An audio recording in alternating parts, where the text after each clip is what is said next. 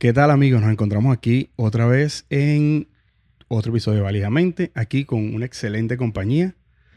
Eh, afortunado de tenerla acá. Me imagino que ya se deben dar, haber dado cuenta de, del cambio de, de, luces aquí, increíble.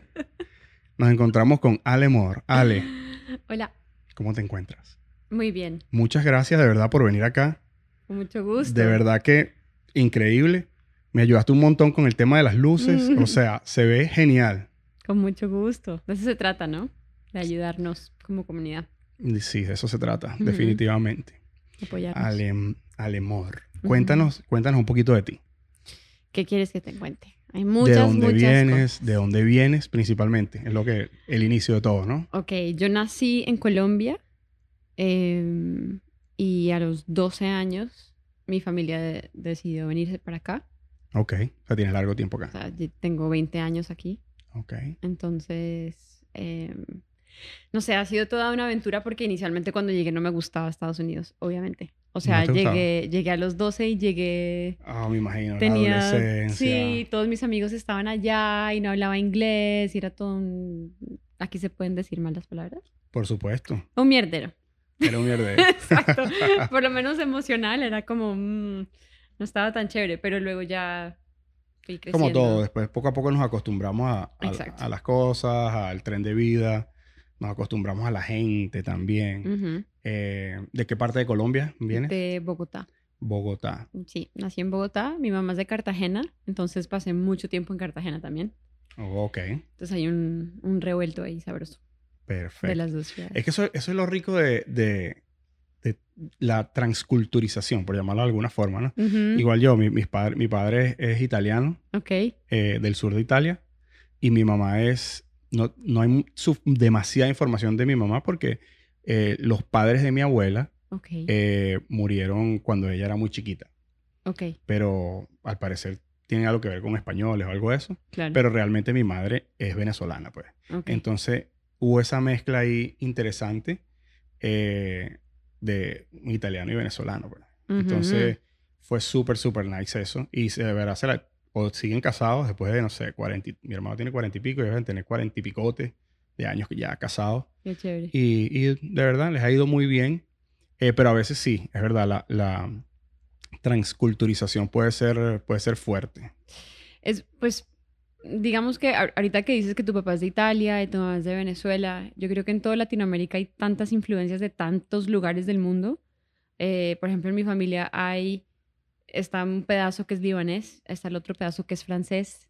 Wow. Y luego pues se encontraron en Colombia y ahí salió toda la parte de padre, ¿sabes? Entonces es bien loco porque hay muchas personas de muchas partes del mundo. Em, pero ya al llegar aquí es otra, es una ciudad multicultural definitivamente. Sí, total, total. Otra cosa. Em, imagínate, tú tienes 20 años aquí.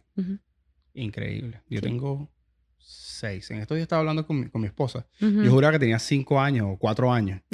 Y yo le digo, no, sí, porque yo tengo 5 años aquí. Y me dice, ¿5 años? 6. Tienes, va para 7.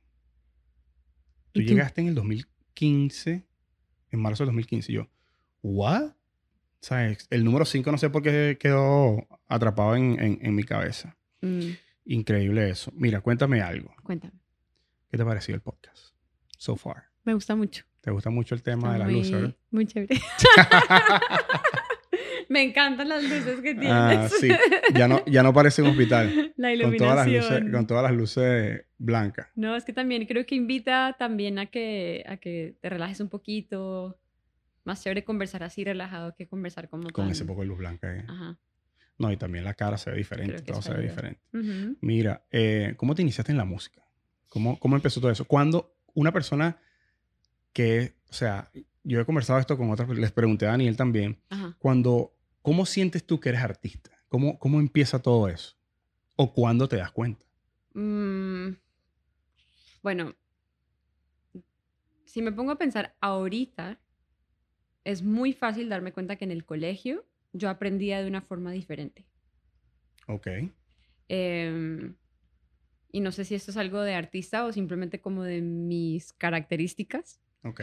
Pero hubo un, un año en el colegio en, en, Colombia, yo fui al liceo francés en Colombia, en el que reprobé el año entero. Wow. Menos la clase de música y la clase de educación física. Coño, entonces por ahí venía la cosa. Yo, esas son dos cosas que me gusta, me gusta mucho, ¿sabes? Me gustan mucho los deportes y me gusta mucho la música, eh, me gusta mucho el arte en general, pero eso como que lo fui marcando desde muy chiquita. Ok. Y, y recuerdo eh, con mis primos, mi prima escribía obras de teatro y nosotros nos metíamos en cada personaje y diseñábamos los disfraces y toda la cosa, o sea, era demasiado chévere. O sea, mi, mi niñez en ese sentido fue demasiado, demasiado creativa. Em, y recuerdo chiquita, teniendo cinco o seis años, decirle a toda mi familia como, bueno, se van a sentar ustedes aquí en el sofá y el show empieza en cinco minutos. Y me metía en el baño, me ponía que sí, una cosa en la cabeza y salía y, me cantaba. Que estaban ahí felices, ¿no? Claro, como esta niña, o sea, nada que hacer, ¿sabes? Em, entonces, desde muy chiquita, si me pongo a pensar ahora, digo, claro, tiene sentido, pero que yo me haya dado cuenta fue como a los, mm, como como a los 12, cuando nos mudamos para acá, que hice un montón de audiciones para entrar a diferentes, a diferentes eh, escuelas de, de, música y de arte. Eso es algo, eso es algo súper bonito que tiene aquí los Estados Unidos, ¿no? Que hay, que hay em, escuelas como más, que tienen como, eh, por llamarlo de alguna forma, como inclinaciones. Como una especialización. Como una especialización. hay, hay, escuelas que son más deportivas, hay escuelas que son más de arte, hay escuelas que son más, no sé. Total. Y, y, y los niños, bueno, me imagino que algunos serán víctimas de la localidad, ¿no? Como que la que le tocó cerca y es buena, los papás lo metieron en eso, aunque tal vez no, no sea la, de, la, la perfecta para, los para, por ejemplo, los deportes o música o lo que sea. Pero si hay alguien que está realmente inclinado por cierta actividad, está buenísimo porque ellos mismos pueden, pueden como que desde temprana edad enfocarse, enfocarse en eso. Entonces te, iniciaste en, en, empezaste en un colegio inclinado hacia la música, me dice. Exacto. Empecé, el primer año sí fue un poquito más como de exploración por parte de mis papás también. O sea, llegué y estuve como en tres colegios diferentes en un año, como mirando a ver qué funcionaba. Ok. Y luego siente a South Miami Middle School, que tiene un magnet program de música. Y ahí fue cuando hice mi primera audición, empecé Ahí aprendí teoría de la música, a leer música, aprendí un montón de cosas ahí. Y luego sí hice una audición para un colegio que se llama New World School of the Arts, eh, que es muy conocido aquí en, en, Miami y fue una de las mejores experiencias de mi vida, porque era, o sea, de verdad estaba súper enfocado en lo que era eh, el arte, ¿no? Entonces teníamos todas las clases académicas desde las 7 de la mañana hasta la 1 y luego hasta las 12 y luego almorzábamos una hora y luego desde la 1 hasta las 4 de la tarde era un enfoque, o sea, específicamente en lo que tú te estabas especializando. Wow, qué increíble, ¿no? A, a, temprana edad, ¿no? Porque, saben, por ejemplo, yo que estudié en Venezuela, los colegios son súper básicos, o sea, igual todo. Eh, la única diferencia podría ser como que hay un, hay un cuando llegas al cuarto año de, de lo que llaman bachillerato, tú eliges ir por ciencias o humanidades. Claro. En ciencias, obviamente, más matemática, física y todo eso. Y humanidades, más em, idiomas, te dan latín y un montón de, de, de, cosas, ¿no? Claro. Mi colegio no tenía humanidades, o sea, yo me tuve que ir por ciencias. Ah. Terrible, porque yo amo los idiomas. Claro. Yo amo los idiomas. Eh, se me da muy bien también los idiomas. Okay. fíjate, lo único con, lo, con el que intenté y como que no pude fue el francés. ¿Por qué? No lo sé. No lo sé. Es, es una espinita que tengo, una espinita que tengo ahí. Yo, yo hablo muy bien, obviamente, español, inglés, eh, italiano, claro. y portugués. Ok.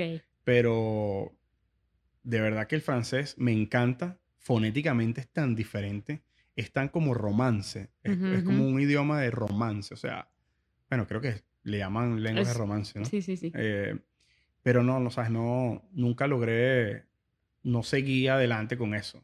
No, tal vez si hubiese tenido la oportunidad que tuviste tú como de ir a un colegio donde más especializado, tal vez hubiese, lo hubiese... Tal vez sí, o, si te consigues algún amigo francés. Tengo, tengo amigos que hablan francés, de verdad que pues, sí. Travelacho, el episodio número uno, él vivió en, en, en Canadá, eh, en la parte francófona. Ok. Y de hecho, él empezó a dar unas clases y unas cosas. A lo mejor, a lo mejor me anoto ahí con eso. Y así te quitas la espina. Ojo, porque el francés canadiense es diferente al francés de Francia, ¿no? Lo sé, me imagino que debe ser como el inglés de, de aquí y el, y el, inglés, de, Inglaterra. De Inglaterra, algo así. Sí. Ajá, entonces, y de ahí después del colegio, um, ¿Cómo fue eso? ¿Estudiaste música? Música o sea, pura. Seguí, seguí. Obviamente, pues la música, la industria de la música tiene muchas oportunidades, ¿no? Tiene muchas especializaciones en las que te puedes meter. Em, pero me fui para Berkeley, em, ahí empecé a estudiar. Sí, es demasiado cara la universidad. Entonces me devolví, luego estuve como que tratando de hacer algo aquí, luego volví a ir, luego, mm, luego me volví otra vez y dije, bueno, nada, o sea, la universidad de música es la vida. O sea, tengo que buscármela, buscármela aquí. Y al final empecé a, a, matar tigres, como dicen ustedes. Ok. Empecé a, a tocar en todas partes. Eso fue hace mm, como unos 10 años. Y, y, ahí empezó todo. O sea, ahí empecé a desarrollarme como artista, como, como compositora, como cantante, como todo. Wow. Sí, yo como... O sea, digamos que tuviste tú misma que, que, que, darle poquito a poco aprendiendo, ¿no? Sí, sí. ¿Hiciste algún tipo de cursos, algo de eso o simplemente...? Sí, claro, o sea, terminé la universidad, hice un Associates in Arts aquí en Miami-Dade y eso pues lo que me ayudó fue a conectarme con algunas personas aquí en Miami. Pero, no sé, aquí podemos tener una conversación un poco controversial en cuanto a lo que es la educación, ¿no? Sí, bueno, súmale. Porque pienso que antes, cuando no existía una herramienta tan poderosa como lo es Google o como lo es YouTube, Internet. Em, era importante ir a la universidad. O sea, si te pones a pensar como en un, abogado tenía que ir a sacar la información del libro que estaba en la Yale y solamente estaba ese libro en Yale y era el único lugar donde podías conseguirlo. Y hoy en día toda esa información la puedes conseguir en cualquier lugar, ¿no? O sea, cualquier search engine existe esa información. Entonces, si eres una persona que tiene la disciplina mental como para ser autodidacta, creo que es, es mucho más eficiente eso y es mucho más económico, obviamente. Sí, no, tú, tú tocas algo súper puntual, disciplina. Hay que hacer, obviamente, hay que hacer mucho research, hay, que, hay que hacer, tener, como dijiste, mucha disciplina, porque eh, algo que sí tiene la universidad es que tiene como que las cosas ordenadas. O sea, como que obviamente no, no están ordenadas realmente. Es mi opinión, mi humilde opinión. No están, están, a veces pueden llegar a estar ordenadas para, para cierta duración. ¿Me entiendes? Como para prolongar un poco lo que es el, el, el la, tu estadía o la estadía de los estudiantes en la universidad. Pero por lo menos ellos tienen algo organizado. Eh, mientras que si tú eres autodidacta, tienes que dedicarte primero con mucha disciplina y también como que buscar la forma de organizar todo lo que está ahí, ¿no? Claro. Pero si nos metemos un poquito más profundamente en ese tema, creo que esa dependencia de una estructura interna empieza en el colegio. Eh, perdón, una estructura externa empieza en el colegio, o sea, de chiquitos. O sea, si yo creo que si, si existiera en un mundo ideal, eh, que a los niños se les permitiera desarrollar su propia forma de aprender porque todos aprendemos de una forma diferente. Totalmente diferente. Entonces cada uno tendría la capacidad y la disciplina de crear su propia estructura sin tener que depender de una entidad externa como una universidad o como... Y es bien loco porque todos los trabajos corporativos tienen esa misma estructura. Sí, yo como para mantenerte en el mismo espacio, ¿sabes? Sí, yo pienso que inclusive puede llegar a como que la universidad y esa, y esa estructura que tiene un millón de años, de paso, o sea, tiene muchos años, de la misma forma y el mundo ha cambiado, de paso, ¿no? Em, pienso que esa, esa estructura en muchos casos nos, nos, como que nos prepara para ser mm, hasta empleados, inclusive. Está, está, diseñado como para eso, ¿no? Inclusive hasta, hasta la escuela de business. Yo tengo muchos amigos que estudian business y, y, y ellos me dicen como que ok, todo esto está diseñado para que hagas negocio para alguien más. O sea, no está diseñado como que, sí, debe haber un par de carreras de, de, de cómo emprender y, y eso, pero no es, no es el, el, el, factor principal, que debería ser el factor principal, porque si tú estás estudiando business, o sea, la persona quiere hacer business para ti, para tu mejoría, para la mejoría de tu familia, para, ¿me entiendes? No para alguien más. Exacto. Claro, hay carreras también que me imagino como um, medicina o, algo de eso, ya eso ya es otro tema, ¿no? Sí, es diferente. Ya es, diferente. Tal vez los, mencionaste los abogados. los abogados hasta en cierto punto, no sé qué opinas tú, yo pienso que debería haber como un, una, una, un examen, como le hacen a los pilotos. Como que, mira, este es el examen. Tú pagas por el examen, como los realtors también puede ser. Eh, y si tú apruebas el examen, ya. O sea, no debería, no deberías como que curtirate los 300 mil créditos que tienes que hacer como para, para lograr algo, ¿me entiendes? Porque esa es la otra cosa. Si hay personas que aprenden súper rápido y tienen que, como quien dice, mamarse ese, ese, esos cinco años, esos cuatro años de la carrera, ¿me entiendes? Exacto. Entonces, total. Y lo mismo pasa, bueno, con la música es un poquito diferente, porque... Hay talentos también.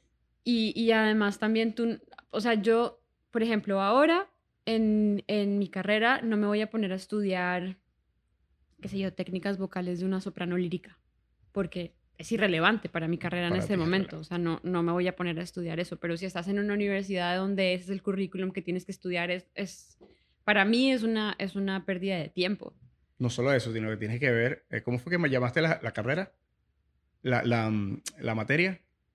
¿Cuál materia? Que dijiste, no, tendría que estudiar X, X materia lírica Ajá, no sé, sí, como técnicas vocales de una soprano lírica. Exacto, entonces son técnica soprano 1, técnica soprano 2, técnica soprano 5. termina, terminas ahí. Total. Cinco semestres escuchando una vaina que tú, un tipo que tiene una voz súper, like, que, no tiene sentido. Al final no lo vas a usar, exacto. Sí, bueno, eso es, eso es una, una conversación que no se puede tener con muchas personas. Claro, los que fueron. Eh, pero, pero bueno. Tal vez lo que fue, los que pagaron esos poco de billete.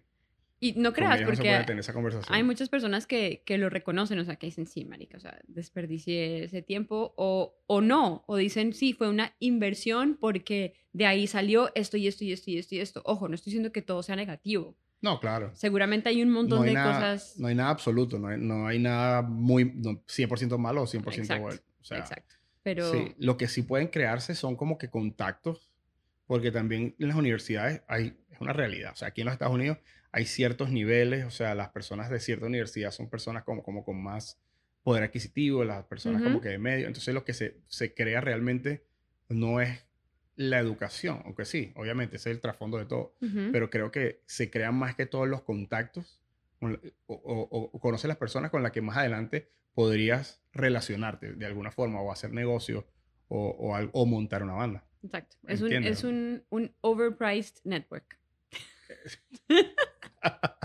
Total. Eso es. Total. Bueno, mi, mi opinión, ¿no? Y mm, cuéntame, ja, ¿cómo, ¿cómo, qué tanto estudiaste ya? O sea, que aprendiste algo. Muchísimo. Aprendí muchísimo, muchísimo, muchísimo. Especialmente en el colegio. O sea, en el colegio sí aprendí todo lo que, casi todo lo que necesité para llegar a la universidad y no sentirme tan perdida. Entonces, claro, en ese sentido, en, el mundo de la música sí me funcionó mucho. Y, y hoy en día me siento muy orgullosa porque soy, eh, soy una cantante que también es músico, ¿sabes? Entonces, si, si como miembro de una banda te encuentras con una persona que te dice, ah, quiero cantar esta canción, y ya no te dan, no te dan otra información, pero si yo les digo, chicos, vamos a cantar Summertime en la menor y ese es el groove es como, ok, te encuentras con una persona que sabe de qué está hablando, ¿no? Y, y a mí me gusta sentirme segura en, lo que estoy diciendo, lo que voy a hacer, lo que voy a cantar, ¿sabes? Es como... No, me imagino, más aún, más aún cuando estás ahí en vivo. mira, vamos a hacer esto, esto, listo. O sea, estás delante de la gente, no, no hay como que... Total. Eh, o sea, no hay como que la, la, opción como de corten. Sí, otra, vez. Otra vez. No, no, no. Y ese es una, un aspecto de, de, lo que es la, de lo que es mi vida, por lo menos, ¿sabes? Como que está, está Alemor que, que canta todos los fines de semana, que me contratan para eventos privados, para matrimonios, para lo que sea. Y luego está el recording artist también, ¿sabes? Como que acabo de sacar mi primer EP el 30 de mayo de este año. Y fueron cinco canciones y son cinco canciones de las cuales estoy 100% enamorada, pero son como casi como dos carreras al mismo tiempo, ¿no? Y es, es difícil encontrar el balance entre esas dos cosas, ¿sabes? Entonces, creo que si, si tuvieran, volviendo al, al, al tema de la universidad... Quedaste ahí como con la espinita. Una buena, una buena clase sería time management. ¿Sabes? No sabes si, la, si, si existe, ¿no? No creo, no sé, no sé. Pero sería chévere tener como una guía para organizar tu tiempo. ¿Cómo haces para organizar tu tiempo? Cuando tienes que escribir todo, ¿sabes? Si yo, si yo no escribo que yo tengo que venir aquí a hacer el podcast contigo hoy, no, no pasa, se me olvida. Sí, me, recuerdo, me recuerdo que me pusiste, cuando estábamos hablando por WhatsApp, me dijiste agendado. Y yo dije, ay Dios mío, yo, yo no agendo nada. Entonces dije, no, voy a agendarlo también. Ajá. hace que se me olvide. Exacto, no. Imagínate, estoy abajo. ¡Wow! ¿Cómo? Y, ¿sabes? Yo no tengo un estudio que le doy un clic, record y, y, funciona. ¿no? claro, todo claro. El, todo, el aparataje, ¿no? Todo montaje. Pero, viste, es un, algo, algo bueno que, de verdad, o sea, yo, no solamente en la música, en todo. O sea, el manejo de, de, tu tiempo es crucial y fundamental. O sea, eh, no solamente para la música, para todo. O sea, si, no, si no sabes manejar tu tiempo, no vas a, o sea, no vas a saber manejar tus recursos. Y el recurso es un recurso que no es renovable, el tiempo. Se agota.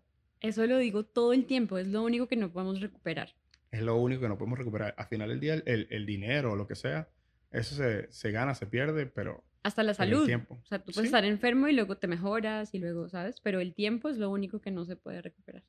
Viendo, sabes que em, cuando me fui a Genie Spring, eh, escuché lo, tu, parte de, de, de, ese álbum, ¿no? Eh, y aparte, como yo tengo ah, YouTube Music, eh, puse como una, unas carpetas donde, donde, aparecías tú y también estaban otros otros artistas. Okay. Me pareció genial.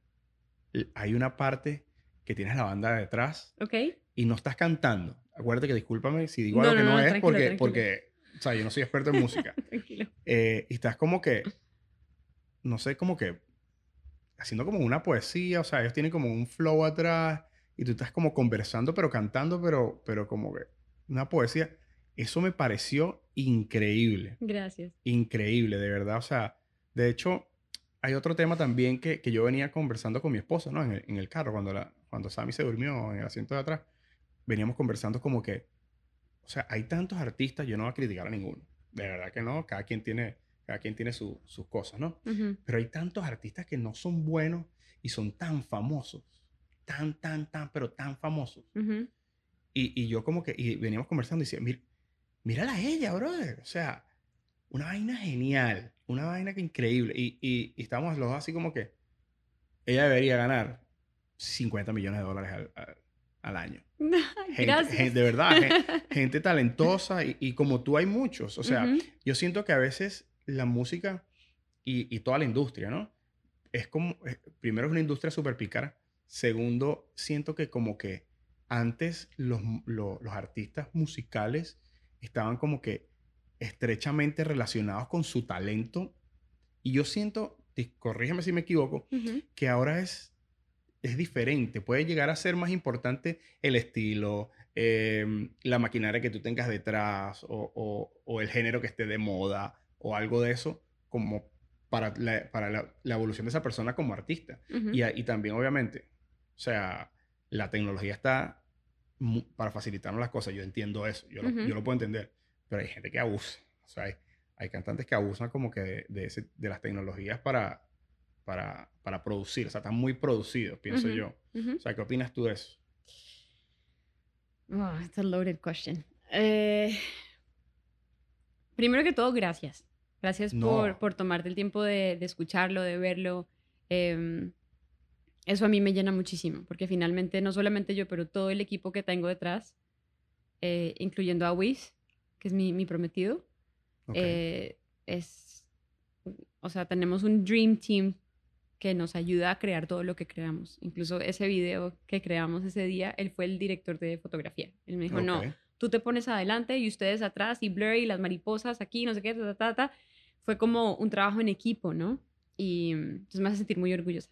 O sea que muchas... De verdad me pareció genial. muchas gracias. Em, inclusive, después cuando llegamos, pues obviamente venía manejando, no podía verlo. Eh, lo, lo, puse, lo volví a ver para, para o sea, pues, porque Nicole me estaba diciendo, no, pero es que mira, están atrás y no sé qué, y, y el flow y el estilo y la vaina me pareció súper increíble. Gracias. Otra cosa que me parece súper increíble es lo, lo, lo, que están haciendo con el jam. O sea, ¿Cómo, ¿Cómo, o sea, creo que brinqué muy, muy adelante, pero igual no importa, aquí no tenemos límite de tiempo ni nada, volvemos para atrás. Em, ¿Cómo empezó todo eso? ¿Que han tenido un, éxito? Bueno, ¿qué, ¿cuál pregunta quieres que te conteste primero? I'm sorry. No, contéstame la primera. la, primera que te, la primera que te hice. Em, ¿Qué opino de lo que está pasando ahorita? A ver, eh, sí hay muchos recursos, hay mucha tecnología que, que, algunos artistas utilizan de una forma... Mm, bueno, la utilizan. O sea, y, si abusan de ella, pues es to each his own, to each his own, ¿no? Pero creo que, que la industria de la música siempre, siempre ha sido más sobre el, sobre el marketing y no tanto sobre lo que la persona puede ofrecer. Em, yo puedo tener un producto maravilloso en mis manos, pero si no sé cómo promocionarlo, nadie va a saber que yo lo tengo. O sea, nadie va a saber que eso está ahí. Y, y, ahí es donde viene toda la maquinaria de una disquera que tiene todo el poder adquisitivo que no tiene un artista independiente para poner a un Bad Bunny en todas partes. Claro. Em, yo personalmente a él lo admiro muchísimo porque él no, en ningún momento, digamos, o sea, es, es un artista independiente. ¿Sabes? Más independiente que él, yo creo que no hay. Él echó para adelante, echó para adelante, echó para adelante, echó para adelante y le dio y le dio y le dio hasta que finalmente, pues, llegó a donde está, ¿no? Se hizo millos sin, se hizo millos sin disquera, como Exactamente. Dice, mismo, lo dice. Exacto. Entonces, eso es como, eso es súper admirable y es hasta cierto punto un una fuente de inspiración para, para nosotros, porque si, si no estoy dispuesta a, a, firmar un, un, deal con una disquera o a, o a, digamos que a dar unas por otras, entonces tengo que enfocarme en las personas que han, que han pavimentado el camino para, ¿sabes? Que lo han hecho antes que yo. No, claro, es total. Pero sí es algo que es bien loco, o sea, es... Em, también creo que tiene mucho que ver con el, con el target que tienes, ¿sabes? A mí, a mí no me interesa, no me interesa para nada tener los números que tiene Maluma, por ejemplo. Porque, porque mi música no le va a llegar a las personas que escuchan Maluma. Claro. No tiene sentido, ¿sabes? Es como si que yo intentara venderte a ti un, un vestido de gala con brillantes. Tú no me vas a comprar eso. No sé tu mercado, claro. Exactamente pero tal vez tu esposa sí, ¿sabes? Entonces es como, como saber a quién le tienes que mostrar lo que tienes. Y, por ejemplo, mi, uno de mis objetivos es hacer un, un dueto con Michael Bublé. ¿Por qué? Porque la audiencia de Michael Bublé es la audiencia que, a la que yo le quiero llegar. Es la audiencia que va a sentarse a escuchar mi disco. ¿Sabes? Es una audiencia que tiene esos gustos y está cool. Yo no tengo ningún problema con tener esos números.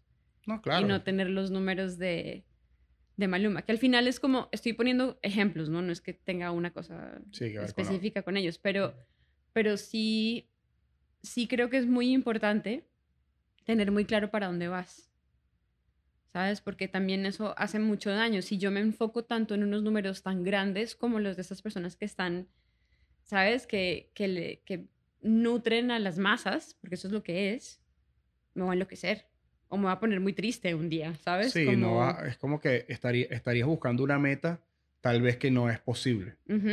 ¿Entiendes? Y no es que no sea posible porque no tenga el talento, sino porque ese no es mi target. No es tu target, total. ¿Sabes? O sea, yo quiero, prefiero que, que me haga un sponsorship Rolex a que me haga un sponsorship Corona. Claro. Ese es, ahí está la diferencia. Sí, sí. Es como que yo quiera poner a, obligar a, todas las personas que ni nunca en su vida han escuchado un podcast, nunca en su vida han visto un, un, video podcast, por ejemplo. Y, o sea, como que forzar y forzar y forzar esas personas que ni siquiera tienen eh, Spotify o nada de eso porque no lo utilizan. Claro. Esas personas, tal vez por llamar de alguna forma mayores, que llegan a su casa y prenden su televisor ahí y tienen ahí su, su las noticias, o sea, eso no tiene nada que ver conmigo. Exacto. Y tú sabes que al principio yo, les, yo decía, coño, muchos amigos me, apoyaban, me han apoyado y han visto mi, porque me imagino que están en Into Podcast. Eh, pero hay otras personas que no, que no, ni pendientes. Y yo al principio decía, coño, pero esta gente ni pendiente. Y después logra entender eso, que, que no es que ellos no están pendientes de eso, sino que, o no, que no quieren apoyarme, o algo así. Simplemente que ellos no, ellos no escuchan podcast, no, ¿sabes? No tiene sentido, digamos, como, como tú lo estás planteando, perder esa energía ahí. Eh, cosas súper locas, como por ejemplo, en, en, Spotify mi primer país es México y por mucho. O sea, yo no tengo nada que ver con México. Nada. Qué loco. Entonces entendí que allá sí hay una cierta cultura de, de, de, podcasts. O sea, a la gente le gusta mucho escuchar podcasts. Hay muchos ah, podcasts eh, mexicanos, podcasters mexicanos, que son súper famosos y, y, y han, han, producido aquí en Estados Unidos y todo. Entonces ahí entendí que, ok, ellos, ellos están ahí haciendo lo, lo de ellos, ¿me entiendes? No es como que, o sea, por ejemplo, en Venezuela no hay casi cultura de, de, podcasting. Entonces eso, eso, es algo que está creciendo, porque hay muchos artistas que están empezando, ¿me entiendes? O sea, artistas famosos que ahora están haciendo podcasts, ¿me entiendes? Entonces, me parece un excelente ejemplo de, el, que diste, que, o sea, cuando no estás creando música para masas, al menos por ahora. los tiempos cambian y... y uno nunca sabe. y uno nunca sabe, a lo mejor todo el mundo se pone a escuchar eh, eh, jazz o ese tipo de música. Who knows? es verdad. Ese me imagino que es tu, tu estilo de música favorito, ¿verdad? estoy entre el jazz, los boleros, el RB, por ahí se va la cosa. Me gusta mucho, no sé, me gusta mucho Jorge Drexler, por ejemplo. Te iba a preguntar. Es una inspiración muy grande para mí. Y justo esa canción que viste que se llama Protesta Imperfecta, em, fue, digamos que la canción que me dio la luz verde fue mi guitarra y voz. Porque él estaba hablando, rapeando como un poema así en, en toda esa canción y solamente el coro es cantado. Y dije, ok, cool, está chévere porque esta idea funciona. Entonces... De eso se trata, inclusive a mí también me pasa. Em, por darte un ejemplo, eh, a mí me gusta mucho obviamente Joe Rogan. Eh, y lo veo y, y, me encanta realmente. Eh, pero nunca estuvo en mi cabeza como que, ah, empecé un podcast. O sea, nunca estuvo en mi cabeza. Pero empecé a ver otros otros podcasts en Latinoamérica y, y, y había unos que eran bastante pequeños y me gustaban. Y yo decía como que, bueno, pero si esta gente puede, yo también puedo. Claro. ¿Me entiendes? Entonces, y, y, ahora tengo amigos que me están diciendo, coño, yo también quiero empezar un podcast. ¿Cómo, cómo hiciste? Y yo obviamente le doy lo que, todo, lo que necesiten, yo, yo, yo se los doy. Eh, información, los equipos, todas las cosas, ¿no? Eh, y eso se trata, ¿no? Como conversaba con Romina, eh, que a veces eh, hay personas que están arriba y nosotros, yo me pongo abajo todavía. Personas que, estamos abajo, siempre hay, ese, hay ese, compañerismo que las personas te tienden una mano y te ayudan poquito, poquito a poquito a subir. Por ejemplo, arreglarte las luces. Puede ser un ejemplo. Para que entiendan el chiste, las luces que yo tenía antes eran como que muy blancas y ella llegó y le puso como que unos toques, una cosa y, y obviamente se ve la diferencia, pues el que sabe, sabe. Pues puedes decir a ellos qué piensan, pueden ver el, el otro, el otro y... Lo voy a, lo voy a, um, lo voy a poner como que un, un poll. Ajá. ¿Qué piensan de la, de la nueva eh, iluminación? ¿Cuál era la segunda pregunta que te había hecho? La segunda pregunta era cómo apareció el jam. Oh, el jam. Em, el jam apareció por la cuarentena. O sea, em, cuando venga Wiz al podcast, le puedes preguntar de dónde viene toda esa idea, pero yo te voy a dar, digamos que mi perspectiva. El abre boca. Yo, él me había contado de un open mic que él hacía antes. Y le dije, ay, mi amor, pero eso suena súper lindo, ¿por qué no lo vuelves a hacer? Y obviamente en ese momento estábamos los dos, esto fue pre, pre-COVID, entonces estábamos a full, o sea, eso fue todo lo que fue diciembre, enero y febrero, lo que se, lo que se podía pronosticar para el año era que no íbamos a parar será demasiado trabajo y, muy chévere, ¿no? Em, y bueno, cae, cae lo que a todos nos cayó. Sí. Se, se pausó el mundo y en julio, ajá, en julio, eh, yo me fui a grabar en La Voz y estando en el hotel en La Voz, él, él creó el primer episodio del Jam. El primer episodio lo puedes buscar ahorita en YouTube del Jam y es...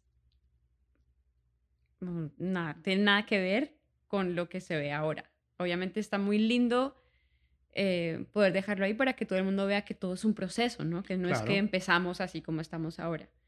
Pero el jam nace así, es como, bueno, ¿qué hacemos?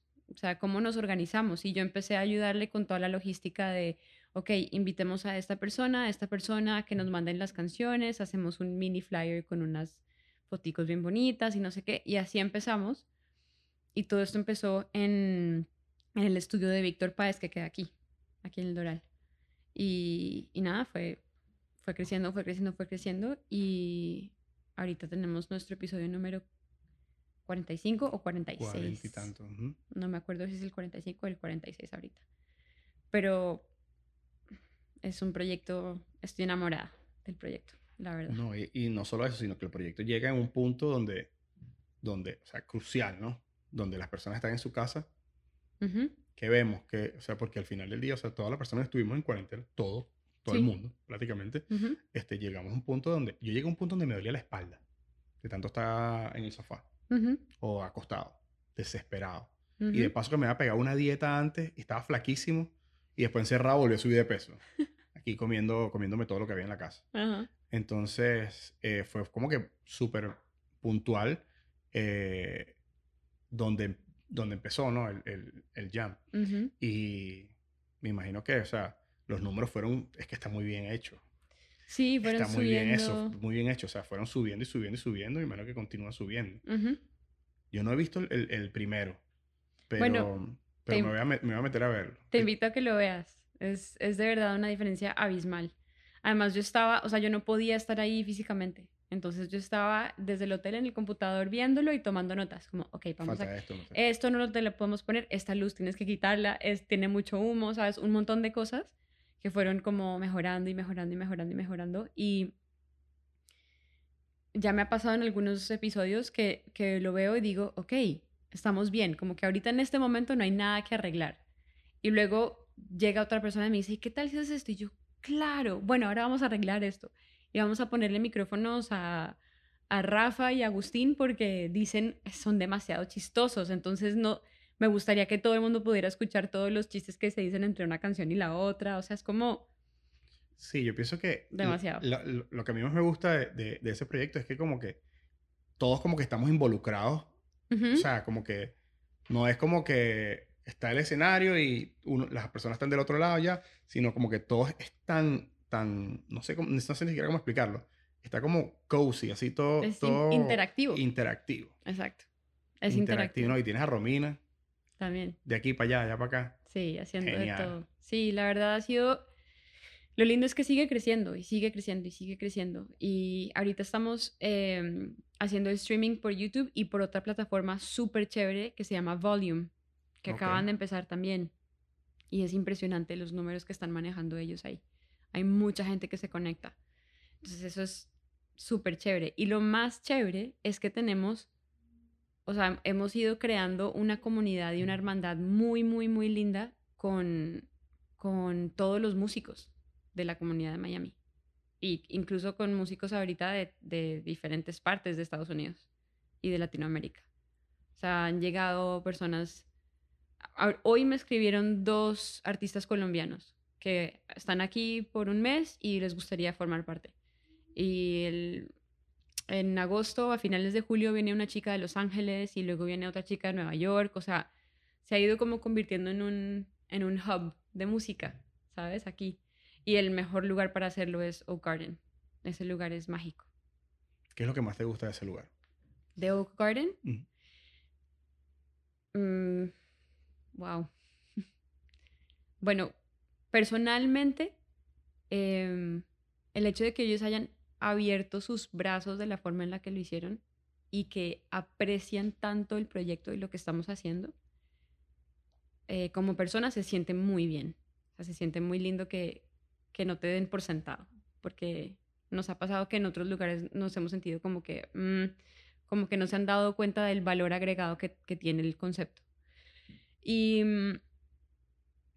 y pues estéticamente es, es bellísimo. O sea, es, es, un, es un escenario construido por, con las manos, o sea, el, el dueño del lugar lo, lo, hizo con sus manos, ¿sabes? Eso se, eso se ve y se siente.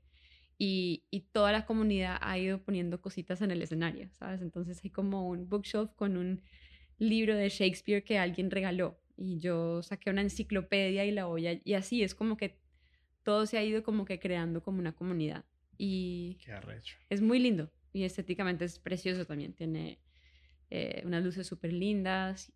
Apenas entras, no te imaginas que te vas a encontrar lo que te encuentras. Hay un oak tree en la mitad, hermoso.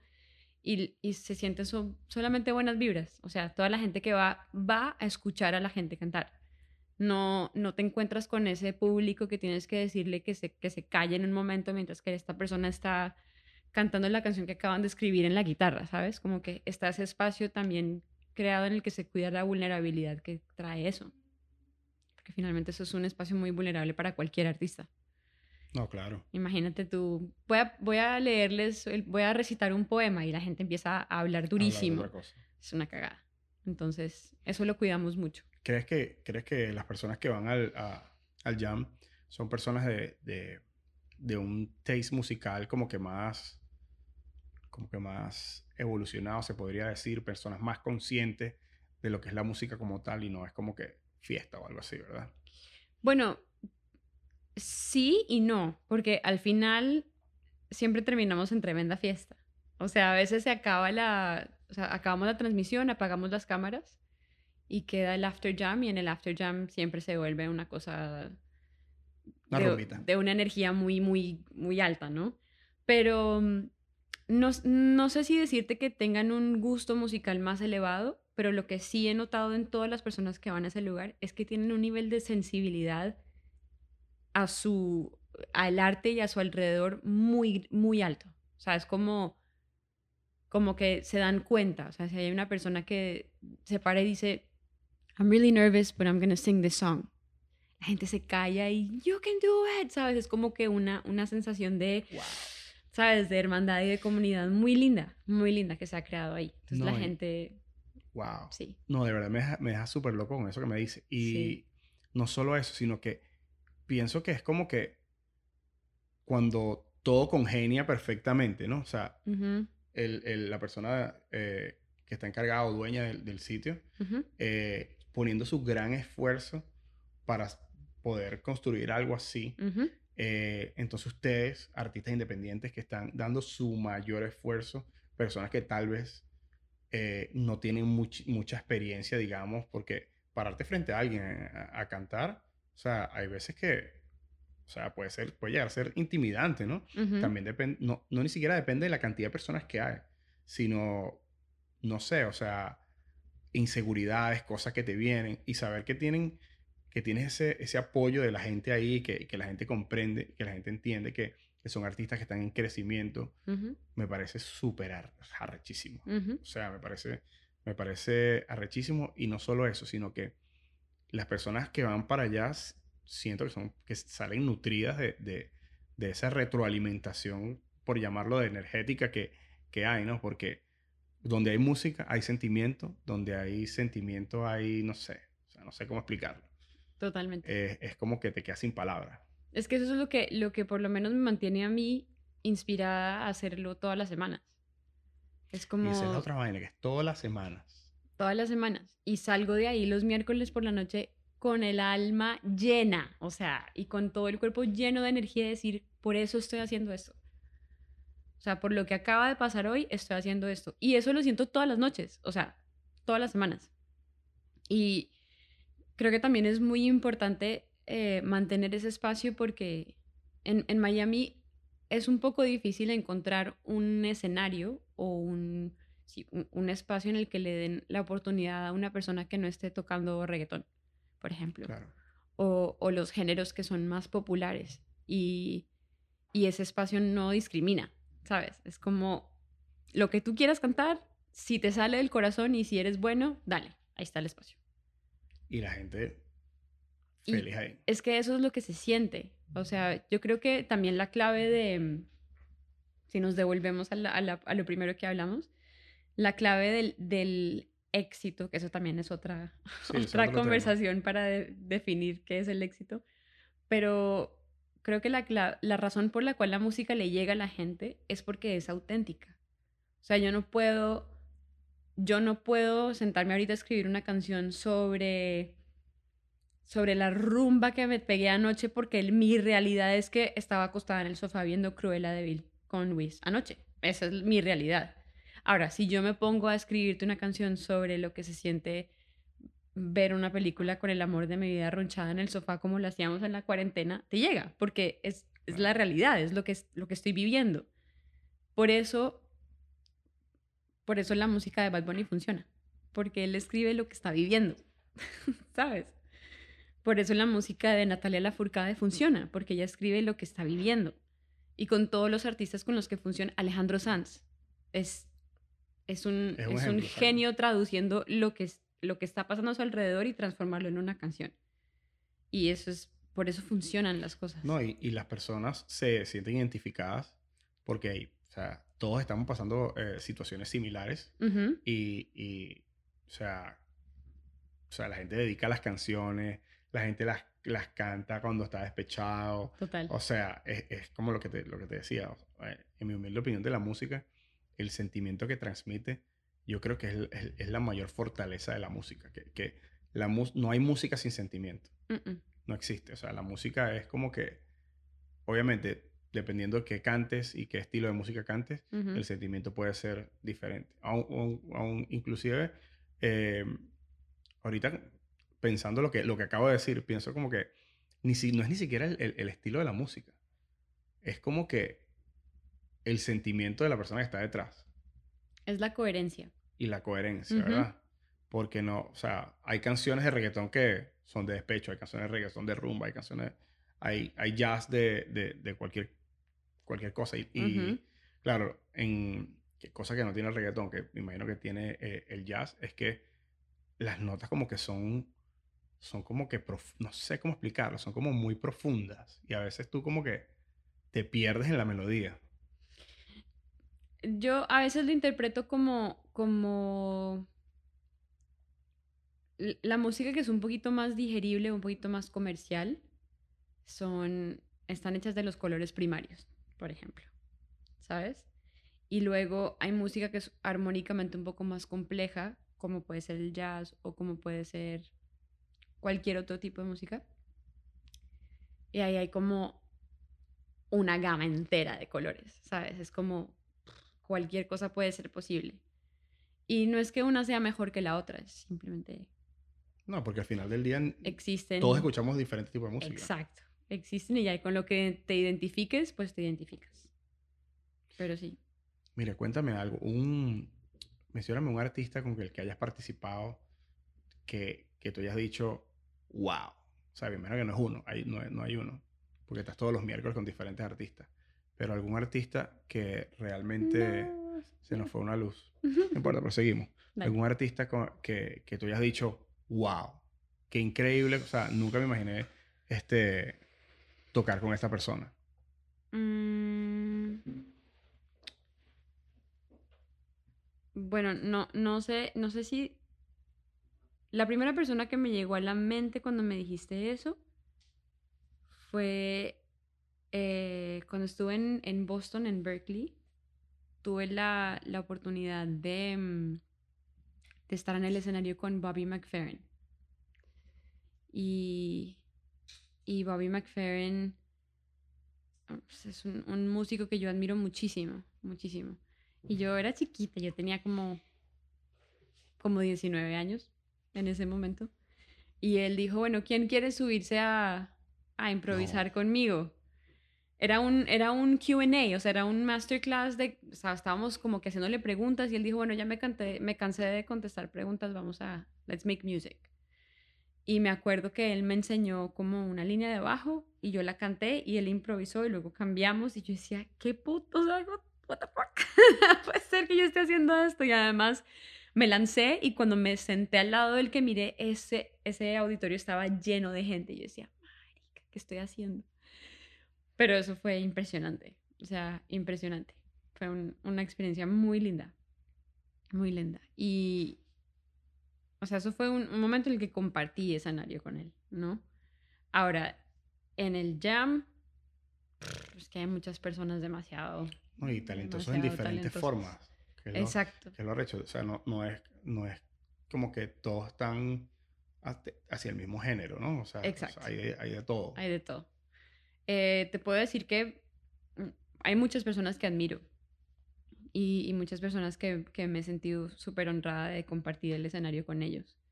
Eh, wow, no sabría decirte, hay muchos. Honestamente, eh, no es porque sea mi prometido, pero, pero con compartir el escenario con Luis, sea en donde sea, es, es muy especial. Es muy lindo porque lo admiro tanto como músico como como ser humano, obviamente, em, y por su forma de ver la vida y por su forma de ver el negocio de la música. Eh, luego está Sammy Hawk, por ejemplo. Eh, ese tipo tiene una presencia en el escenario que cada vez que lo veo yo siento que estoy en clase. O sea, yo lo veo y digo, ok, mira, él está haciendo esto y hace esto. Wow, yo debería hacer esto, pero de esta forma para aplicarlo a mi estilo. Mm, ok, mira cómo hace esto. Es, estoy siempre aprendiendo, ¿no? Pero, pero he compartido el escenario con él también y es como, ¡ah! qué cool poder compartir el escenario con él. Em, hay muchas personas. Muchas personas. Mira, y cuéntame, cuéntame cuando, a, la hora de escribir, en, ¿cómo, ¿cómo te inspiras? ¿Tienes algún ritual? ¿Haces algo? ¿O simplemente es sobre el momento? ¿Cómo, cómo, cómo funciona ese proceso creativo en ti? O sea, ¿cómo tienes algún, se te vienen a la, a la cosa, o sea, a la mente temas o cosas para escribir o, o tienes algún ritual que, que hagas antes de, mm, de, escribir? No, no tengo ningún ritual. Eh, generalmente ese tipo de inspiración no avisa, ¿sabes? Pero me pasó, por ejemplo, en el, en el próximo disco hay una canción que se llama Parsimonia. Y, mm, y me pasó que estaba en, un, en el parqueadero de un supermercado, en del, de un Whole Foods, el Whole Foods que está en downtown. Y vi una pareja que se bajó del carro y estaban caminando con tanta calma yo estaba acelerada, yo tenía que ir a comprar unas cosas y salir corriendo, ¿no? Y luego como que paré un momento y los vi y dije, wow, qué interesante eso, ¿no? Porque él estaba súper tranquilo, ella también estaba así como que, vamos a ir a hacer mercado. Y yo... Es todo lo que tenemos que hacer. Qué rico, ¿sabes? Entonces me puse a pensar en eso y dije, claro, la persona con la que compartes esos momentos es una persona muy importante en tu vida, ¿no? Entonces, qué lindo sería eh, si, si, pones ese sentimiento en, en, palabras, poder regalarle a alguien tu parsimonia. O sea, el día en el que no tienes nada que hacer, escoger pasarlo con esa persona es porque es una persona que valoras mucho.